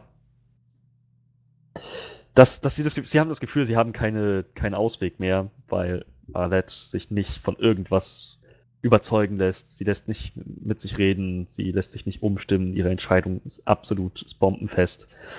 Und da Wilfred als Nicht-Eigentümer dieses Grundstücks da kein wirkliches Mitspracherecht hat, beschließen er und sein Sohn gemeinsam, mehr, besser gesagt, Wilfred überredet seinen Sohn dazu, die Mutter zu töten. Arlette. Im Schlaf wollen sie ihr die Kehle aufschneiden, alles ganz schnell und schmerzlos, Sack über den Kopf und dann Messer durch. Und dann innerhalb von Sekunden ist das ganze Ding vorbei. Das funktioniert nicht ganz so. Und wer glaubt, dass das gerade ein mega Spoiler war, ist es nicht. Es passiert recht früh im Film. Und ähm, selbst in den Trailern wird gezeigt, worauf es hinausläuft. Und zwar wird die Frau Schrägstrich Mutter Arlette auf diese grausame Weise umgebracht und verraten. Die kommt wieder als ich, man, es wird nie ganz geklärt, ob es jetzt wirklich ein Geist ist oder ob es alles nur Wilfreds Einbildung ist. Jedenfalls die Art, wie sie sie behandelt haben, der brutale Mord, so mit, mit dem Sohn, der doch dabei war, mitgeholfen hat. Dann die Art, wie sie ihre Leiche entsorgt haben in so einem Brunnen, der irgendwann von Ratten überfüllt war. So, das das alles hat sie, hat wohl ihren, ihre Seele recht verbittert werden lassen und als, als bösartigen Rachegeist zurückkommen lassen. Wo immer sie auftaucht, kriechen Ratten durch die Gegend, fressen Dinge an, kommen aus irgendwelchen Öffnungen in den Wänden. So, das ist so ihr Markenzeichen. Ist wie so ein, so ein ja, es ist wie so ein, der, der, der, so, so, eine, so eine Pester, einfach so ein, so ein Plagegeist, der Unheil, Verderben und und, und, und, und Grauen mit sich bringt. Genau. Und ja, der Film dreht sich dann im Prinzip darum, wie Arlettes Geist, sei sie nur real oder Einbildung von Wilfred, wie auch immer, wie Arlettes Geist langsam aber sicher anfängt, Wilfred in den Wahnsinn zu treiben und seine, naja, sein, seine Existenz auf der Farm zu ruinieren. Das passiert manchmal direkt durch ihr Mitwirken, manchmal auch einfach nur durch die Folgen dessen, was er und sein Sohn gemacht haben. Henry kämpft auch mit diesen Ereignissen, mit den Erinnerungen daran. Ähm, er lernt auch ein nettes Mädchen kennen, Shannon, Shannon Cot Cottery, glaube ich, heißt die Shannon Cot Cottery. Cot Cottery, ja, steht Ja. immer so. Shannon Cottery, Tochter eines etwas wohlhabenderen Familienvaters in der Nähe. Ähm, auch da gibt es dann äh, recht brenzlige Dynamik zwischen Wilfred und dem Familienvater, von, also dem Vater von Shannon. Ähm, alles in Subplots aufgeteilt, aber das, was alle diese Subplots gemeinsam haben, ist, ist, ist everything goes to shit. Es geht alles den Bach runter, alles verdirbt, alles wendet sich zum Schlechten. Und ja, ähm, letzten Endes wird sozusagen die, die Talsohle erreicht und nicht wieder verlassen. Mehr werde ich dazu gar nicht sagen. Gerade wo wir es vorhin hatten, so mit, mit Stephen King, der gerne am Ende alles irgendwie jetzt ver vernichtet als Richard Bachman. Irgendwie hatte ich das Gefühl, dass das in die Richtung ging. Wobei er dies, wobei 1922 nicht als Richard Bachman rausgebracht hat, ne? Nee, nee, nee. Nee, das war er selbst. Ja, aber die, die Richtung nimmt das. Es ist wahnsinnig interessant mit anzusehen. Ähm, Wilfred James, gespielt von Thomas Jane, faszinierender Charakter. Man hat von Anfang an dieses, ähm, diese moralische Last, die er und sein Sohn mit sich rumtragen, die spürt man mit. Man hat einfach echt das Gefühl als Zuschauer, was da passiert, ist gerade einfach nur falsch. Man kann sich gut in die Mutter reinfühlen. Hm, Gerade ihre letzten Momente, sehr effektvolle Szene. Und ja, umso, umso befriedigender ist es dann, diese ganzen Folgen, diese ganzen katastrophalen Auswirkungen von diesem Mord ihren, ihren Lauf nehmen zu sehen. Und einfach zu sehen, was das, was das über, für, für, über das Schicksal, wie das, wie das über das Schicksal bestimmen kann, was das für ein Unheil bringen kann. Ich sehe gerade, Es ist echt- Thomas Jane hat auch in The Predator mitgespielt jetzt, ne? In was? The Predator. Bexley. Ich weiß gerade nicht, wer Bexley da war. War er nicht der mit dem Tourette? Äh, das könnte natürlich sein, ja. Habe ich mir auch gerade überlegt. Hieß der Bexley? Ich bin mir nicht mehr sicher, aber. Das könnte Glaube- natürlich sein. glaube fast schon. Aber ja, ähm, wesentlich interessantere Rolle 1922. Ein Sehr düsterer Charakter, sehr, sehr geplagt. Alles, was er wollte, ist irgendwo sein, sein Zuhause behalten und hat dafür einfach alles andere aufgeben müssen. Letzten Endes, ähm, er macht auch als Charakter eine, eine ziemlich krasse Reise durch. Schade, dass es irgendwie nicht wirklich ihm noch großartig geholfen hat. Aber das ist, denke ich, auch der, der, Sinn, der Sinn des Films. Und letzten Endes alles, alles verdirbt in diesem Film. Es ist, wie gesagt, wunderbar inszeniert. Es ist mitreißend. So, einige der Charaktere haben einfach, trifft gar keine Schuld. Sie müssen trotzdem diese Konsequenzen ausbaden. Ähm, der Film lebt auch sehr von Atmosphäre. Gar es ist gar nicht mal so sehr ein Horrorfilm. Ja, klar, die Mutter ist, kommt als Geist mit, mit Rattenplagen zurück, aber der Film hat, glaube ich, so gut wie keine Jumpscares. Es lebt alles von dieser Ja. Spannung, von der Atmosphäre, dass der Geist der Mutter noch irgendwo sein könnte. Und selbst in ihrem, in dem Leben nach ihrem Tod, wenn man das so bezeichnen möchte, hat sie noch Charakteristika, menschliche Züge. Sie ist, verfolgt immer noch ein Ziel, sie ist immer noch denkend. Das ist, es ist wirklich, wirklich faszinierend, was sie daraus gemacht haben. Also ja, letzten Endes habe ich mich sehr gut unterhalten gefühlt. Nicht furchtbar gegruselt wie bei, wie bei S, sondern einfach dieses Drama. Es ist, es ist mehr Drama als Horror. Dieses Drama genossen. Ja. So, so viel dazu. Wie gesagt, den Film empfehle ich weiter. Nicht nur für Horrorfans, nicht nur für Drama-Fans, sondern einfach jedem, der mal gerade irgendwann einen Abend Zeit hat und sich denkt, ah, ich könnte mal ein bisschen schwerere Kost vertragen, mal ein bisschen so ein Gut Punch. Der Film ist ideal für genau dieses Feeling. ja, ähm, dann kann man noch ergänzen, der Film ist halt bei Netflix erschienen letztes Jahr, ne? Yep. Also ist jetzt sogar tatsächlich ungefähr ein Jahr her, dass er erschienen ist. Ähm, also wie gesagt, wenn ihr Netflix habt, dann könnt ihr den gucken. Äh, hat bei Rotten Tomatoes auch mit 87% äh, relativ gut abgeschnitten. 30 Reviews. Also der scheint schon ziemlich gut angekommen zu sein. Ich weiß gar nicht, wie die Novel angekommen ist, aber wie gesagt, der Film kam doch relativ gut an. Und wie gesagt, mit äh, Thomas Jane dann noch ein. Ich habe gerade mal geguckt, der hat ja echt eine eine äh, Vita an Filmen, die der gemacht hat. Das ist echt der Wahnsinn, ey. Wo war der noch so?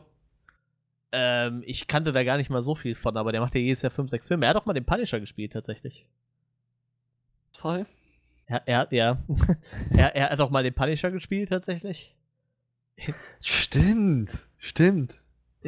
Zwar 2004 in dem Film. Ja. Ähm, er hat bei Scott Pilgrim einen veganen Police Officer gespielt, der äh, als hat er einen kleinen Cameo. Als, ich weiß, hast du Scott Pilgrim gesehen, Nee. den Film?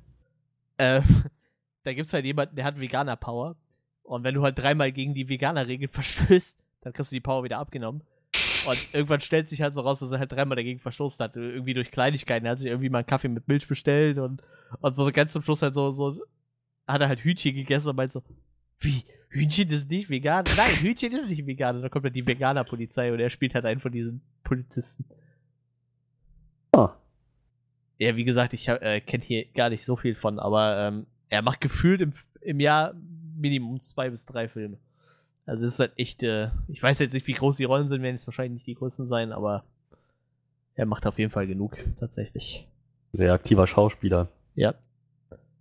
Also Und dieses auch ein Jahr sehr dann guter Schauspieler. AXL hat er dieses Jahr noch gemacht, das sagt mir halt gar nichts. Science-Fiction-Adventure-Film. Wie gesagt, 1922 letztes Jahr und Hot Summer Nights habe ich auch nie gesehen, keine Ahnung. Ich weiß jetzt auch nicht, wie groß die Filme halt sind, ne?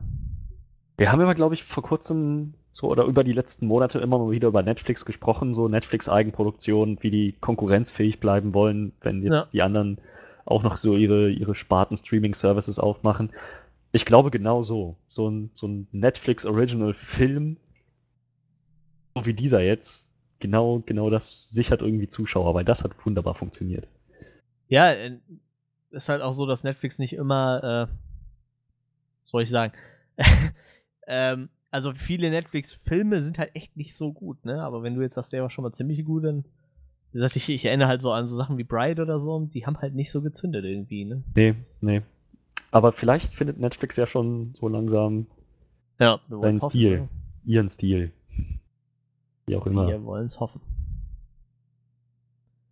Ja, dann so viel also zu 1922. Und nachdem wir uns jetzt immer so schön spoilerfrei gehalten haben bei unseren Flashlights, tauchen wir jetzt mal spoiler-heavy ein in unsere Review zu Gerald's Game. Auf Deutsch das Spiel. Gerald's Game ist etwas älter, wenn ich mich nicht irre.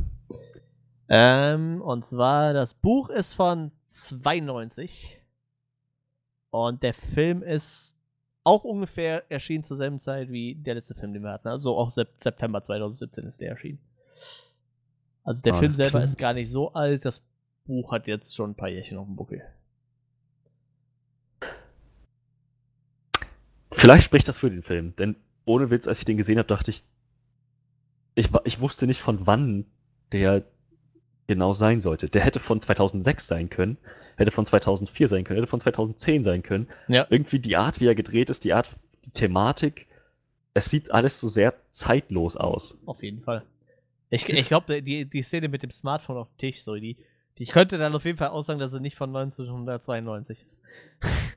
Stimmt, da gab's, gab's- ja, stimmt, da gab es ein Smartphone. Das habe ich zum Beispiel gar nicht wahrgenommen. Mein Fokus war auf ganz anderen Dingen in dem Film. Ja, ja, auf jeden Fall. Aber wie gesagt, das wäre jetzt so das Einzige, was mir gerade so einfällt.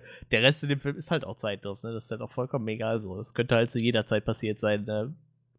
Es muss Ja. halt kein Smart, das Smartphone war auch nur so kurz zu sehen, das hätte auch irgendwas anderes sein können. So eine isolierte, so ein isoliertes Haus, irgendwo in der Wildnis, Ja. kein Mensch da. Klingt erstmal alles sehr standardmäßig. Äh, 0815 Horror, aber die haben das Konzept irgendwie ganz nett umgedreht. Jetzt ist es nicht irgendein dämonisches Viech, das da draußen rumkreucht und die Lebenden bedroht, sondern die Menschen selber sind einfach, naja, haben sich in die Scheiße geritten.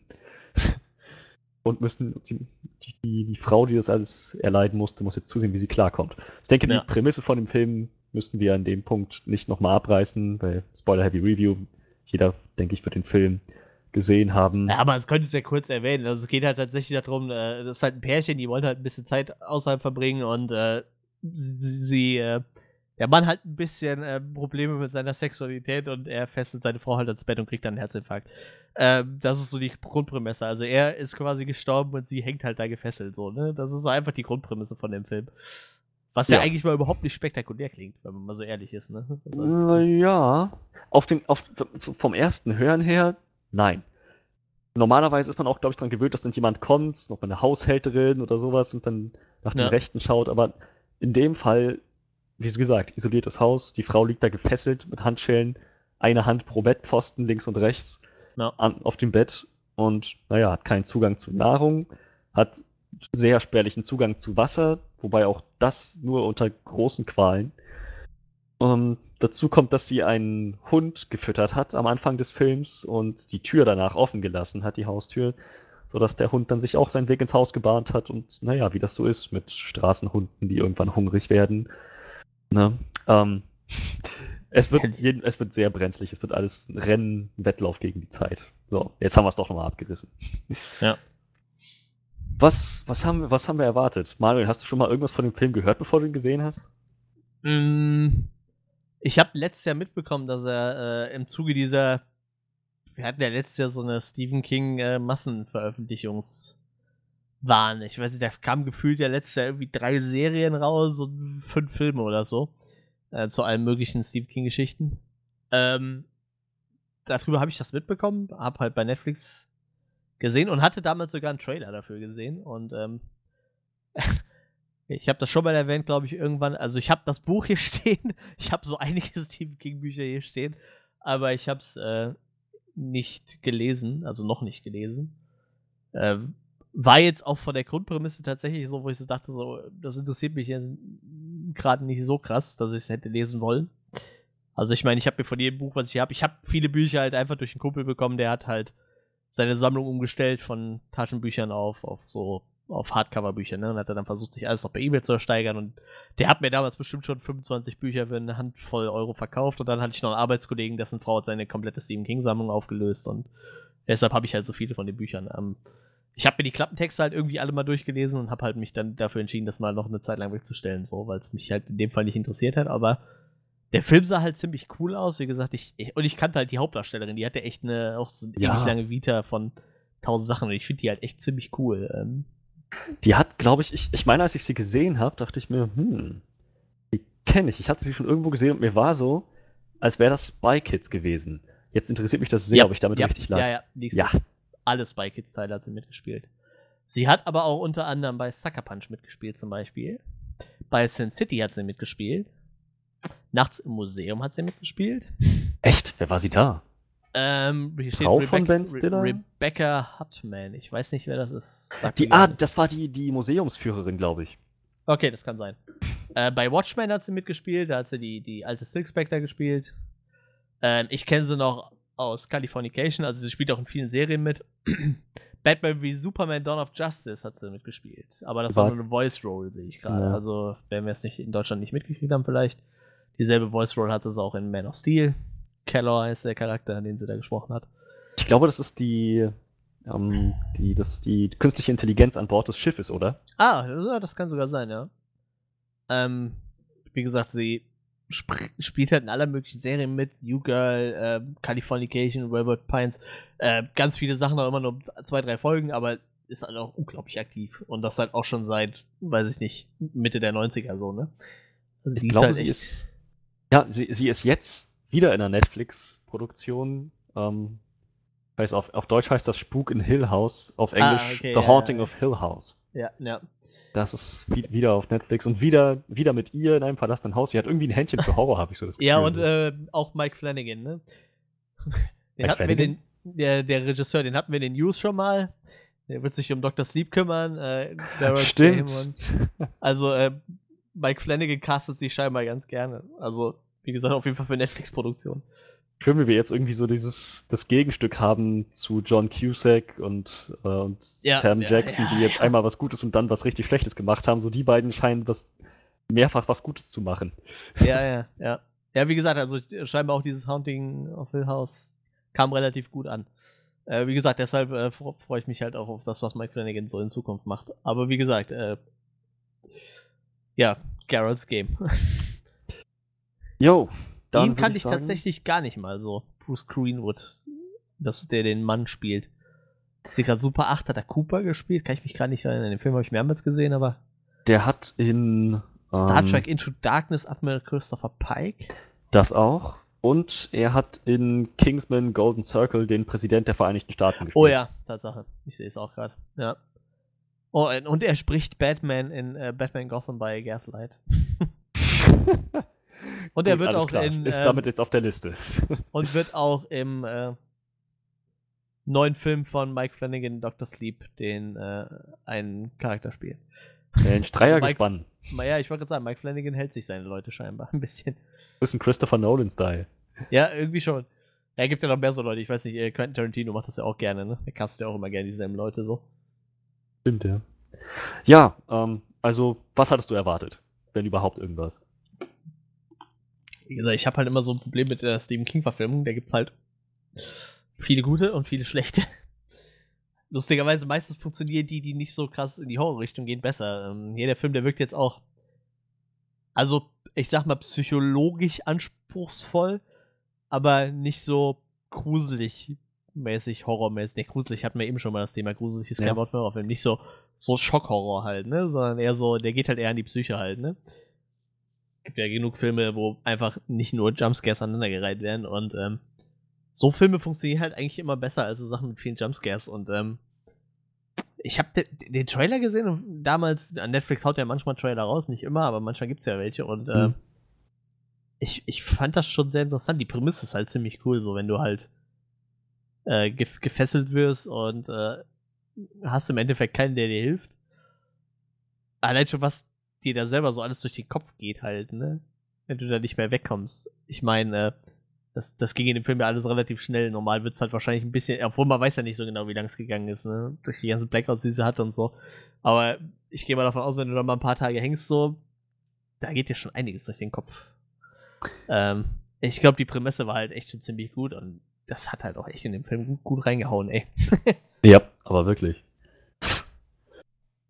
Ja, ja, ich, ähm, ich hatte tatsächlich kaum was davon gehört. Gar nichts, um genau zu sein.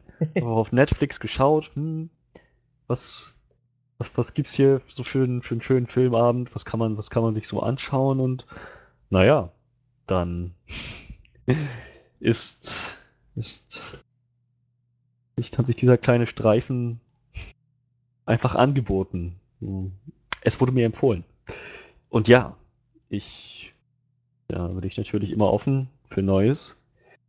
Zumal, naja, es wirkt, der Trailer war zu sehen und genau das, das war es halt, was mich irgendwie gecatcht hatte. Es wirkte nicht wie so ein Jumpscare-Horror, sondern halt Hm. eher wie so ein, ja, ein Drama-Horror, Thriller eher, so in die Richtung.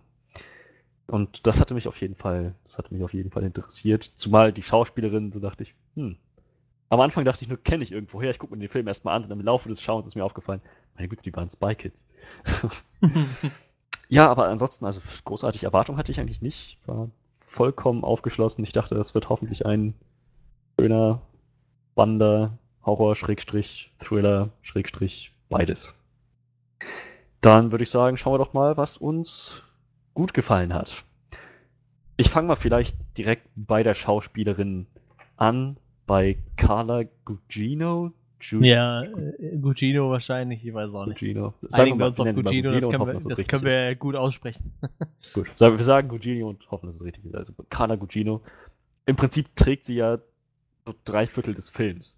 Ja, ja, es gibt noch andere Schauspieler. Es gibt, wir haben noch Bruce Greenwood, wir haben noch ihren Vater, wir haben noch sie als, als junges Mädchen, Ki, Chiara Aurelia spielt Ja. sie.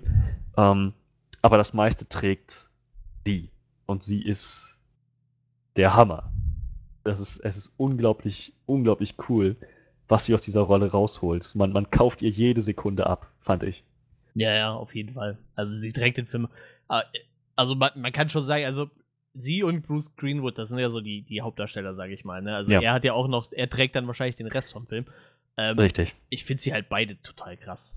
Ähm, also sie natürlich in erster Linie. Ähm, ich kann mich an keine Szene erinnern, wo ich ihr nicht abgekauft hätte, was sie gerade durchmacht. Ähm, vielleicht der Schmerz am Ende, ich weiß nicht. Aber ich glaube, wenn du so fertig bist, dann, dann spürst du wahrscheinlich auch nicht mehr so viel Schmerz, wie wenn du noch, wenn dir das gerade passiert, wenn du noch voll fit bist und so. Aber Ja. ich wüsste, da kann man eigentlich nichts dran aussetzen. Das ist schon echt krass, was er da so hinge, hingezaubert hat.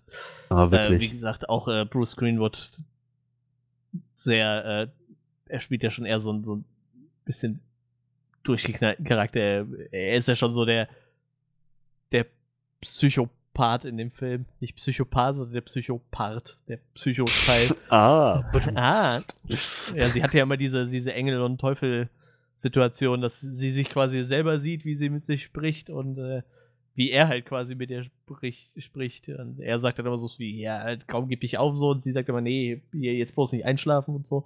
Wo sie sich quasi so die ganze Zeit mit sich selber im Kopf auseinandersetzt und ich finde das beides total großartig gemacht. Wobei man sagen muss, dass auch ähm, Bruce Greenwoods Charakter im Film hieß äh. Gerald, Ja, ja, natürlich. Scheiße, wie ist mir das entgangen? Wie habe ich das vergessen?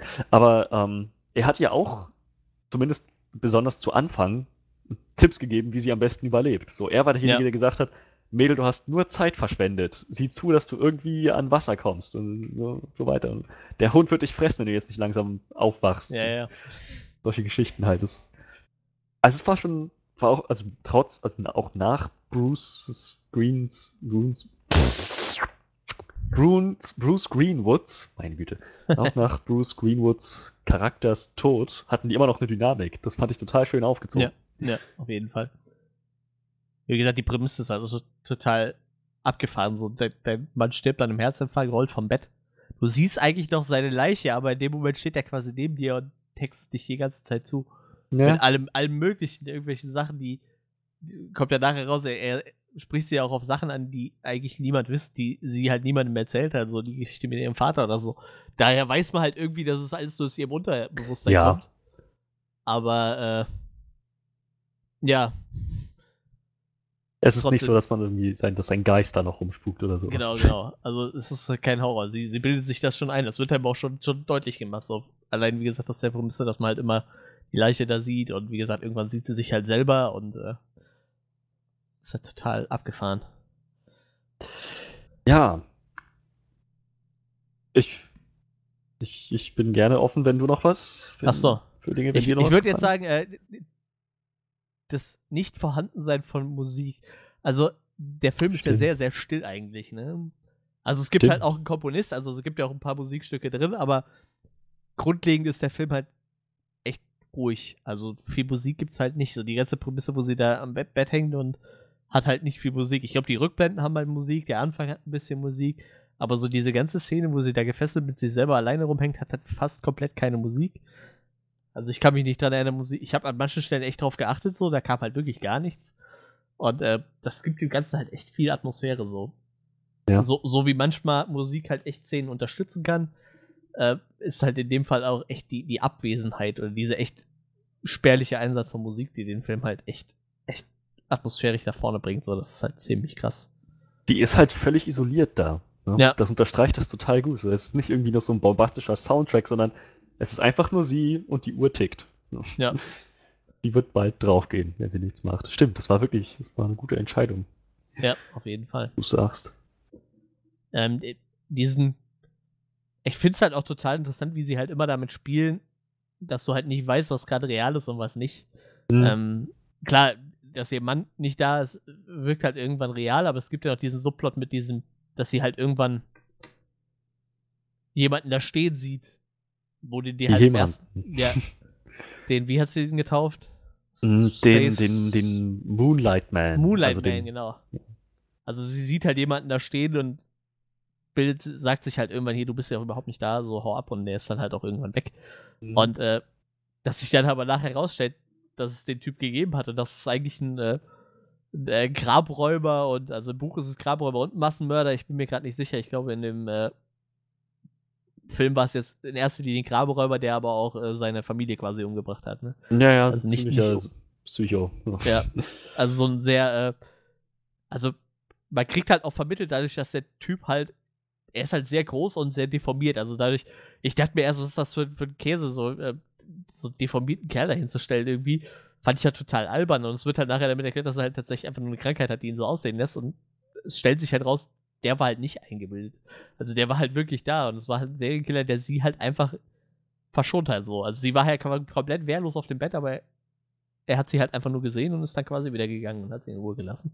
Aus irgendeinem Grund hat er sie verschont. Aber ohne Witz, als, ähm, als er das erste Mal aufgetaucht ist, sagt doch Geralds, also Geralds unterbewusste Projektion, ihre, ihre Einbildung, sagt doch, versucht ihr das so einzureden, als wäre das wirklich irgendein übernatürliches Monster, das so ja. ähm, eins von vielen, das irgendwie Menschen, wenn sie allein sind, nachts tötet. So, dass das richtig, diese Monologe, wie er das beschrieben hat. Ja. Es ist so schwer zu glauben, na klar, klar. So Mediziner, Leichenbeschauer sagen Todesursache Dehydration oder Erstickung oder so. Aber es ist wirklich so schwer zu glauben, dass die Menschen eigentlich vor Schreck gestorben sind, vor etwas, was sie dann sehen in ihren letzten Momenten. Alter, ist das gut umgesetzt. Das ist wirklich. Das war echt schon krass. Und dann gibt es ja nachher diese Szene, wo er dann sagt: Hier, dann hast du mal geguckt bei dem Blut. Dann, ja, ja, das sind äh, Spuren vom Hund. Er sagt: Guck mal daneben, das ist, das ist viel zu groß für eine Hundespur. Und du siehst halt dann mhm. diesen Fußabdruck im Blut, wo du aber halt natürlich wieder nicht weißt, bildet sie sich das nur ein, weil sie wegen mir dehydriert ist oder halt eh schon psychisch total angeschlagen und äh, da kommen ja nachher auch noch Sachen aus dem Unterbewusstsein raus, die sie halt eh total verdrängt hatte, was das Ganze ja noch irgendwie schlimmer macht. Gesagt, sie, sie baut halt echt schnell ab in diesem, in diesen, weiß ich nicht, wie, wie viele Tage werden es gewesen sein? Drei, vier? Drei Tage, denke ich, ja. ja. Also so, also ich würde jetzt sagen, prinzipiell baut wahrscheinlich niemand so schnell ab, aber ich meine, ich war auch nie in der Situation und möchte da auch gerne nicht hinkommen. aber äh, wie gesagt, also was sie so in diesen drei Tagen dadurch lebt, das ist halt echt krass. krass geschrieben, krass erzählt, krass geschauspielert. Ja, definitiv. Um, ähm, auch irgendwie so absurd das Ganze. Ich glaube, an einem bestimmten Punkt sieht man auch, wie sie ähm, so quasi sich selbst auslacht. So, es ist, so nach dem Motto, das, so schlimm, dass es eigentlich nur noch, dass es eigentlich schon wieder witzig ist. Oder? Ja. Das, das kann eigentlich gar nicht passieren. Oder? So, völlig absurd. Auch das halt super geschauspielert. Naja, und der Moonlight Man, ähm, wo sich am Ende rausstellt, der ist real. Auch da, ähm, auch da bin ich mir nicht so hundertprozentig sicher, ob er bei jeder Szene real war. Ich hatte mit meiner ja, Freundin ja. darüber gesprochen. Die meinte halt, dass sie das so sieht, dass der Moonlight Man halt in bestimmten Szenen real war, aber in manchen auch nicht. Und dass man das auch irgendwie voneinander unterscheiden könnte. So, an der Art, wie seine Augen leuchten, an der Art, ob, naja, er wirklich bei ihr in ihre Wohnung hätte einbrechen können, einfach nur, um sie dann nachts beim Schlafen zu beobachten, wie es am Ende impliziert wurde. Und ähm, zumal sie ihn ja auch gesehen hat in ihrer Traumsequenz, einmal als sie ein Kind war und er ihr an ihren Füßen geleckt hat. Widerliche Szene, aber so, so unheimlich. Gott. Ähm, und dann er hat nochmal, wo sie am Ende im Auto gefahren ist und ja, im Sekundenschlaf eingenickt ist, wo, dann, wo er dann hinter ihr aufgetaucht ist, sie Maus genannt hat. Also auch da irgendwie könnte man sehr gut ähm, sehr gut debattieren, sehr gut argumentieren, dass er nicht immer real war, auch wenn er an sich existierte in, in, der, in der realen Welt, so dass das auch, dass sie auch da irgendwo noch Traumsequenzen hatte, Einbildung. Und das wird halt nicht ganz geklärt und ich finde, das macht, das gibt ihm so eine richtig schöne Mystery-Note. Ja, auf jeden Fall. Auch die Szene zum Schluss, wo sie halt äh, wieder frei ist und halt aus dem Haus rausgeht und er steht halt quasi nochmal vor der Tür. Und du ja. siehst sie dann so mit seinen ganzen Trophäen, die er sich angesammelt hat und sie gibt ihm quasi den Ehering und äh, er nimmt ihn dann und sie geht dann einfach quasi. Ja. Total abgefahren. Weißt du halt auch wieder nicht, war das jetzt real? War der wirklich da oder so? Weil das ist ja auch wieder so eine Szene, das hat ihr ja vorher, ich weiß nicht, ihr Mann oder sie selber, irgendwer hat das ja gesagt, äh, er, dass er Trophäen sammelt und das wurde schon darauf hingewiesen und äh, dass er dann wahrscheinlich sie umbringt oder ihren Ehering nimmt oder so als Trophäe. Irgendwie sowas sagt, ich glaube, ihr Mann sagt das zu ihr. Ja. Und äh, sie erinnert sich dann quasi daran, sieht ihn da stehen und gibt ihm halt freiwillig einfach den Ehering und, und geht dann halt. Und man weiß halt wieder nicht, war der jetzt da oder war er nicht da? Nee, aber er, er, sah jedenfalls da anders aus als in den Traumsequenzen und man müsste sich fragen, wo ihr Ehering tatsächlich hin ist. Ja, ja, ja. Also weg, weggegeben hat sie ja wahrscheinlich auf jeden Fall, aber ist er jetzt einfach in der Hütte liegen geblieben oder? Ja, ja, oder. Das ist halt leider auch am Ende nicht rausgekommen. Oder was heißt leider? Ich meine, das lässt einen natürlich auch wieder, ähm, wieder drüber nachdenken halt. Ne? Ich meine, sie, ähm, man kann das ja mal zu Ende führen, sie, sie geht ja dann zum Schluss nochmal in den Gerichtssaal, wo er halt ist, als sie halt auf Nachforschung hin rausgefunden hat, dass es ihn halt wirklich, dass er halt real ist und da sein Mhm. Unwesen getrieben hat in der Region, geht sie ja nochmal in den Gerichtssaal. Und er guckt sie dann an und sagt, äh, du bist ja gar nicht real, du bist aus dem Mo- Ja, Mond. das, was er, das, was sie zu ihm gesagt hat. ja, das sagt er dann nochmal quasi. Aber auch da sieht man halt natürlich den Ring nicht, er ist halt da in Sträflingsuniform dann natürlich. auch, so- auch das, so eine, so eine, so, so eine lächerlich effektvolle Szene einfach. Wie er so ohne weiteres die Handschellen, so diese, diese Kabelbinder, mit denen seine Hände Ja. gefesselt waren, so einfach mal so durchsnappt. Wie, wie nix. Da dachte ich, Boah, ist das ein unheimlicher Typ. Ja, auf jeden Fall. Aber er macht halt nichts. Er ist halt Nö, nö. Er wirkt halt auch ein bisschen, wer weiß ich, vielleicht sogar, als hätte er eine Behinderung oder so. Also er halt- wirkt halt in dem Fall eigentlich relativ friedlich sogar. Und äh, ja, er reißt sich halt die Handschellen los, aber macht halt auch nichts. Und lässt sich dann wieder festnehmen quasi und redet Ja. halt nur mit ihr. Und sie sagt halt nur, ich habe dich irgendwie größer in Erinnerung oder irgendwie so. Ja, auch ziemlich badass. Wobei ich sagen muss, dass diese Szene war ähm, so und hat nochmal richtig unterstrichen, was sie eigentlich für ein Glück gehabt hat. Ja. Nicht nur, dass sie das Ganze überlebt hat, sondern, naja, dass sie dieser verrückte, leichenvergewaltigende Grabräuber auch leben lassen hat. der hätte Ja, sie, der hätte sie durchbrechen können wie ein Streichholz, aber hat er nicht. Er hat äh, eine Krankheit, die ist Akromegalie. Das ist diese Krankheit, die auch, glaube ich, die, nee, warte mal, das war wieder was anderes. Wer hatte das nochmal? War das nicht dieser äh, Andrew the Giant, dieser riesige äh, Wrestler, den es damals gab? Ich glaube, der hat das auch. Also es ist eine Krankheit, wo du halt extrem groß wirst, deine Gliedmaßen ziemlich lang und dein Kopf halt relativ deformiert aussieht halt, ne? Also diese Krankheit hat er halt. Also er ist halt schon sehr groß gewachsen und relativ breit, ne? Deshalb, also er hätte sie mit Sicherheit auf jeden Fall problemlos durchbrechen können, gefühlt. Yep. Ja. Das ist halt total interessant. Und du denkst halt erst so, wenn du den so siehst, und das sieht halt aus wie eine echt affige Maske so, aber macht halt in dem Fall wieder Sinn nachher, wenn es halt erklärt wird, was, was es mit ihm auf sich hat, halt, dass er halt eigentlich krank ist und darum gerannt ist. Ja, definitiv. Total. Echt super spannend.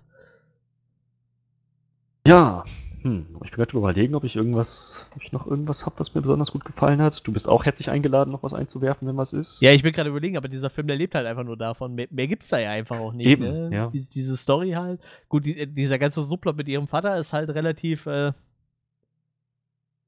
spannend erzählt einfach irgendwie. Ähm, macht halt auch Sinn, unterstreicht halt nochmal ihren eigentlichen Zustand, warum sie halt so sch schnell abschmiert und wie gesagt, äh, aus ihr kommt, das ist ja nicht nur, dass sie da gefesselt ist und halt dehydriert ist so, da kommt halt noch so eine ganze Vergewaltigungsnummer durch ihren Vater hinzu Mhm. diese halt und ihre Mutter hat behaupte ich mal auch gewusst und nichts gesagt, würde ich jetzt mal einfach so unterstellen. Oder wahrscheinlich hat sie es vermutet oder so und äh, wie gesagt, diese ganze Szene wird ja immer in Rückblenden aufgerollt, äh, unterstreicht halt nochmal ihren Zustand. Ich meine, sowas Mhm. Bleibt halt dann lange Zeit halt irgendwie wahrscheinlich äh, unbemerkt oder zeigt sich nicht, aber unter so extremen Stressbedingungen oder so, dann bricht, bricht das halt wahrscheinlich dann nochmal raus und, und verschlimmert den Zustand dann nochmal eine ganze Ecke mehr, als er das eh schon ist.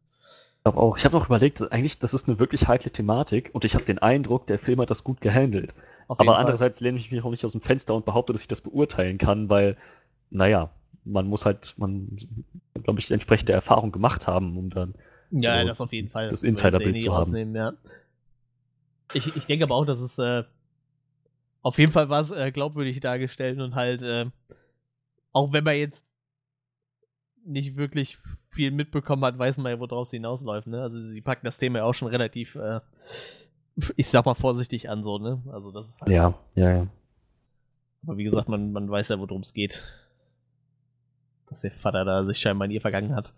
Ist auch wenn es Ja. halt nicht so explizit gesagt wird, aber man geht auf jeden Fall scheinbar davon aus, dass es darauf hinausgelaufen ist halt, ne? Ja, irgendwie schon. Naja, also ist es sich an ihr vergangen. Ich meine, er hat, hat sie quasi als, ähm, als Vorlage benutzt.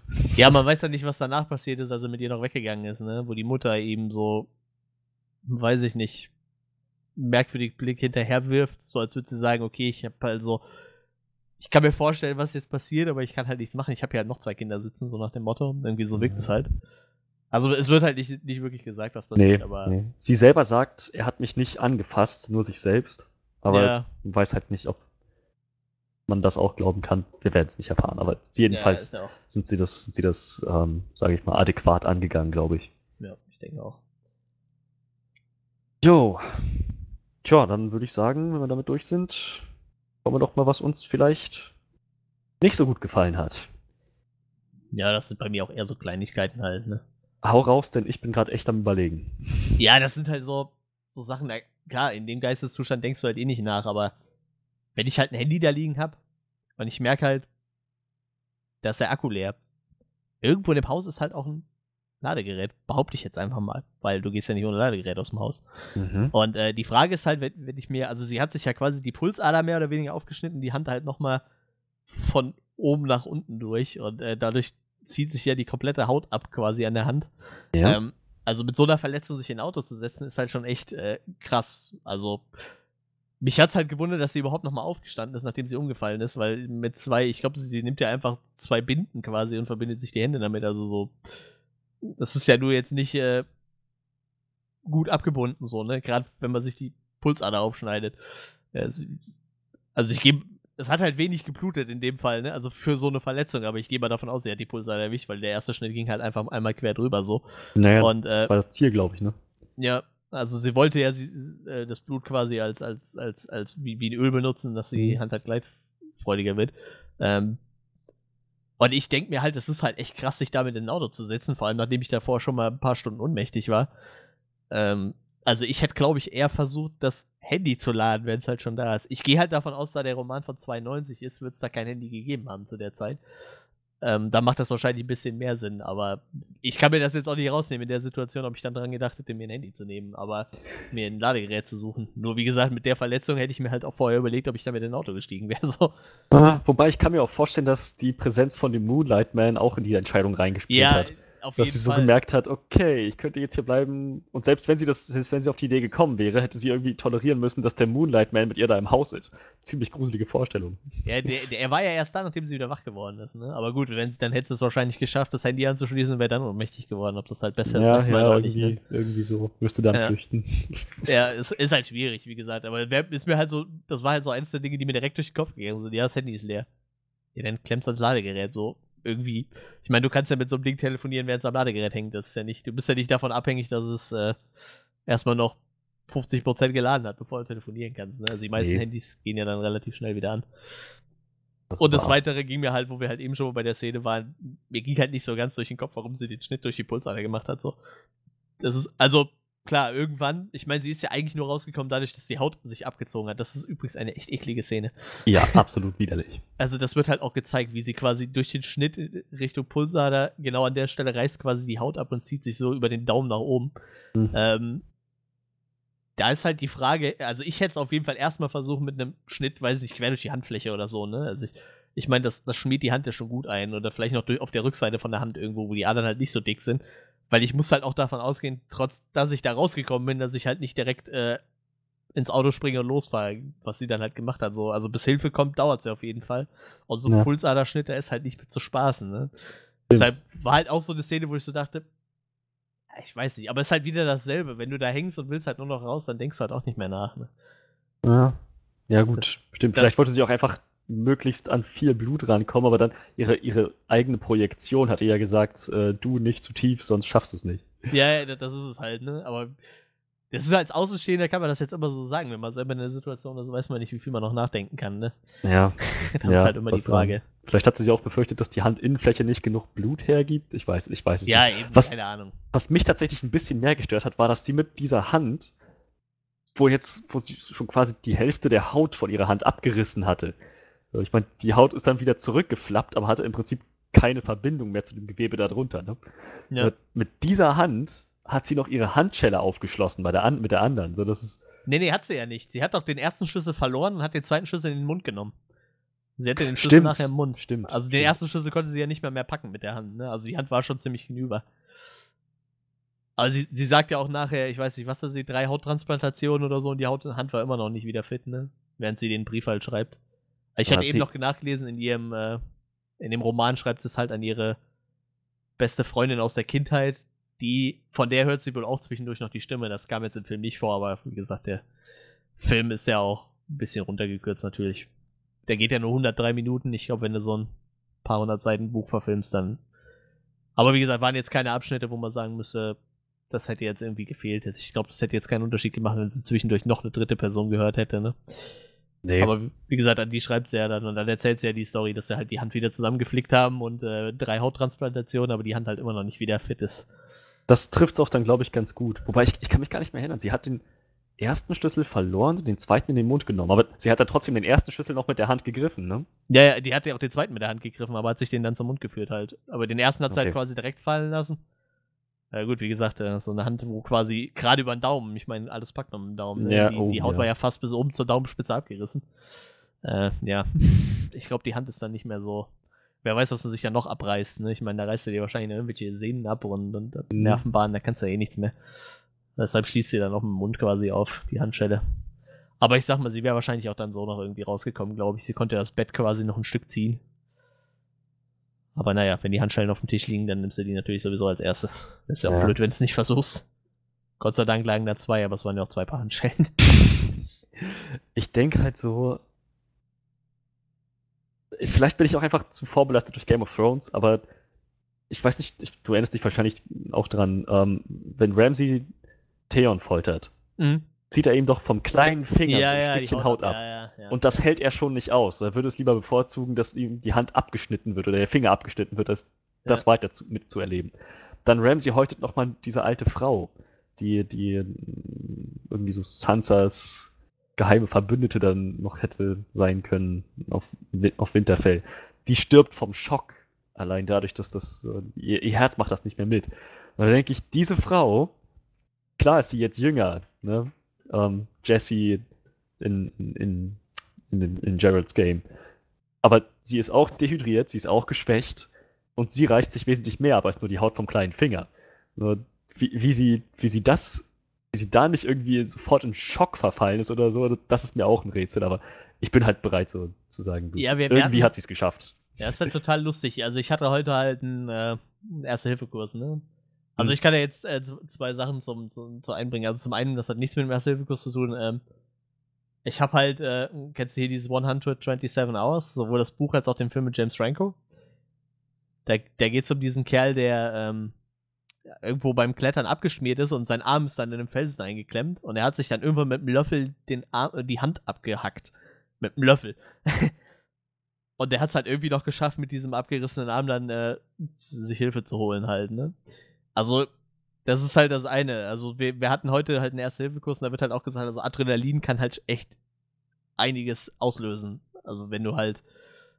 Ich meine, sie war halt wahrscheinlich in dem Moment auch vollkommen ver Sie ist ja auch dann kurz danach direkt umgefallen halt, ne? Ja. Aber wie gesagt, mit, mit Adrenalin geht das halt. Und wir haben halt heute auch gesagt, also äh, hat der, der Le- Lehrer uns da erzählt, also der den Erste-Hilfe-Kurs gegeben hat, äh, der sagte, also er hat schon erlebt, da haben sich halt Leute den Finger abgeschnitten so und ähm, die konnten sich halt selber noch die Hand verbinden und den Finger halt irgendwie noch einpacken und auf Eis legen oder, oder einfach nur einpacken, bevor die halt zusammengeklappt sind. Ne?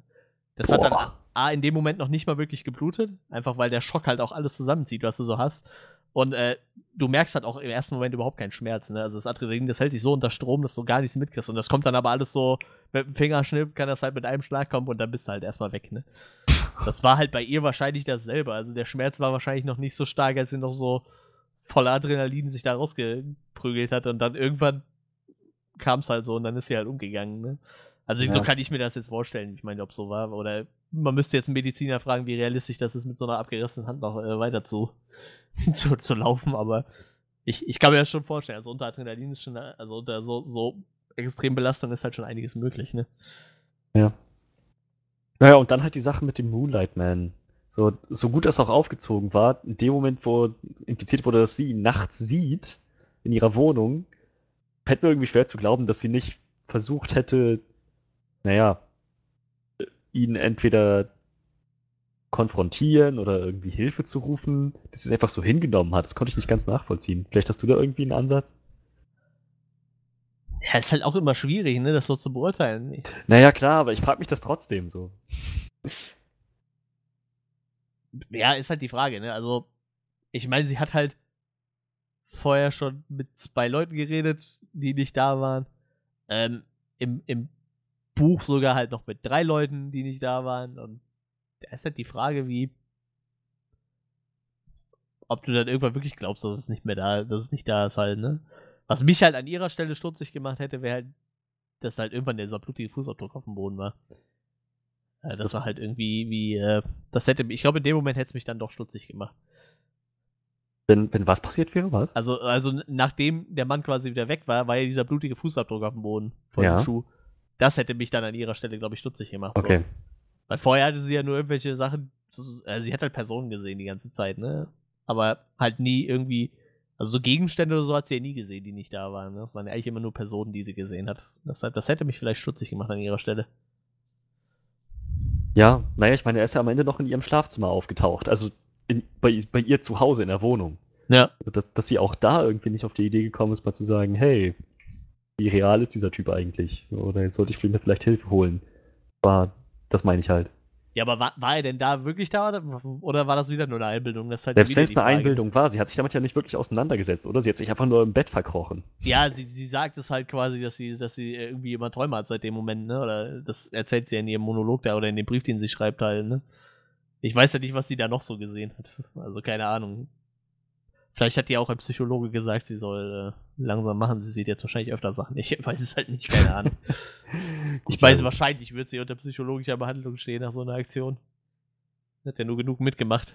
Also ich würde auf jeden Fall freiwillig zum Psychiater gehen, glaube ich. Ja, ja, ich meine, wir haben auch einiges nicht gesehen. Am Ende war das nur noch so eine Montage, ne?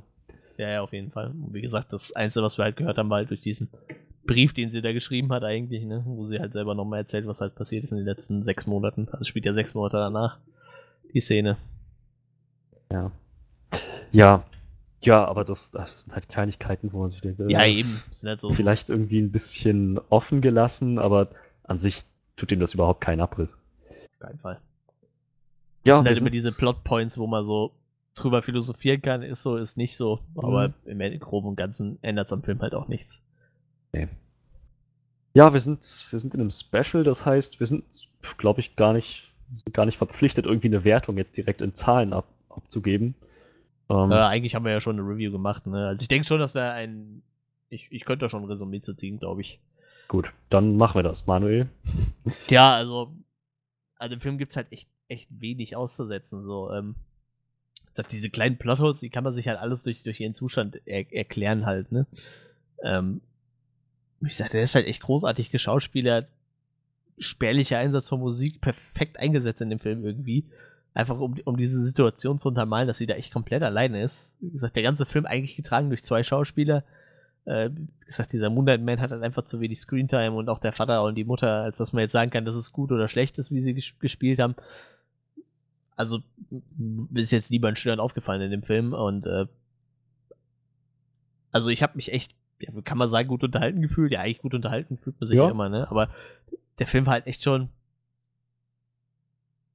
Er, er, war- er war echt verdammt gut. Also wie gesagt, auf jeden Fall eine von den King-Verfilmungen, die besser funktioniert haben als manch andere. Ähm, und äh, ich, ich würde den auf jeden Fall hundertprozentig weiterempfehlen. Also ich, na klar, man muss jetzt ein bisschen äh, auf so ein bisschen fiese Filme stehen, natürlich. Ich meine, wenn man die ganze Zeit nur Komödien guckt, sollte man sich die nicht angucken, aber also es ist kein wirklicher Horrorfilm, er ist nicht.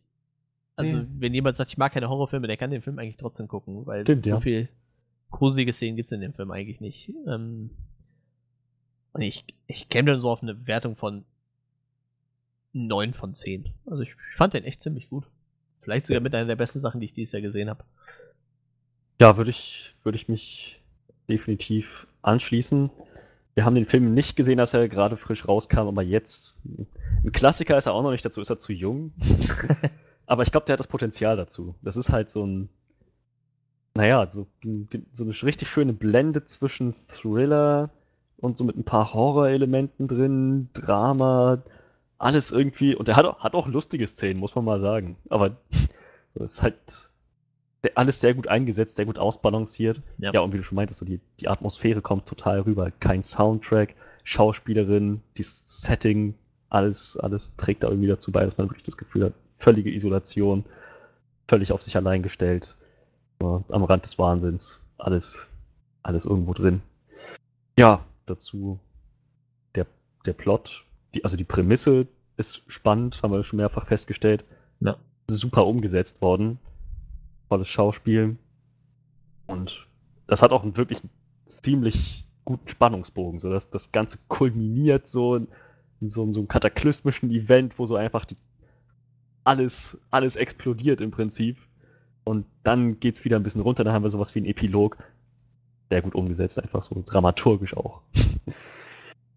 ja, ich, ich denke auch, wäre dann bei 9 von 10. Also vielleicht sogar 9,5 von 10. Ja, gibt halt kleinere Sachen, wo man sich fragt, ähm, haben wir jetzt keine Antwort drauf bekommen oder ich hätte ganz gerne Antwort da darauf gehabt oder funktioniert das wirklich so, ist das logisch, aber das gibt es, glaube ich, irgendwie bei jedem Film.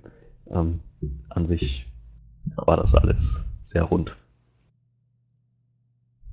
Jo, dann sind wir am Ende unserer diesmaligen Episode und ähm, unserer, unserer Stephen King, unsere Stephen King Podcasts für diejenigen von euch, die das vielleicht ganz, ganz aufmerksam mitverfolgt haben. Irgendwie drehte sich alles um Stephen King. Was? Nein. Von den News bis hin zu unserer Review. Irgendwie war es immer Stephen King dabei. Ähm, wir hoffen, ihr hattet, ihr hattet Spaß dabei. Wir hoffen, ihr, wir hören uns nächstes Mal wieder. Ihr findet uns auf Soundcloud, ihr findet uns auf iTunes, auf Facebook, ihr findet Johannes auf Twitter, findet Manuel auf Instagram, ihr findet den Onscreen Podcast und alles, was sonst so dazugehört, auf unserer Homepage onscreenreview.de und die Links dazu findet ihr in der Beschreibung. Wie gesagt, wir hören uns dann hoffentlich nächste Woche wieder. Bleibt uns wohlgesonnen. Bis dann und ciao, ciao.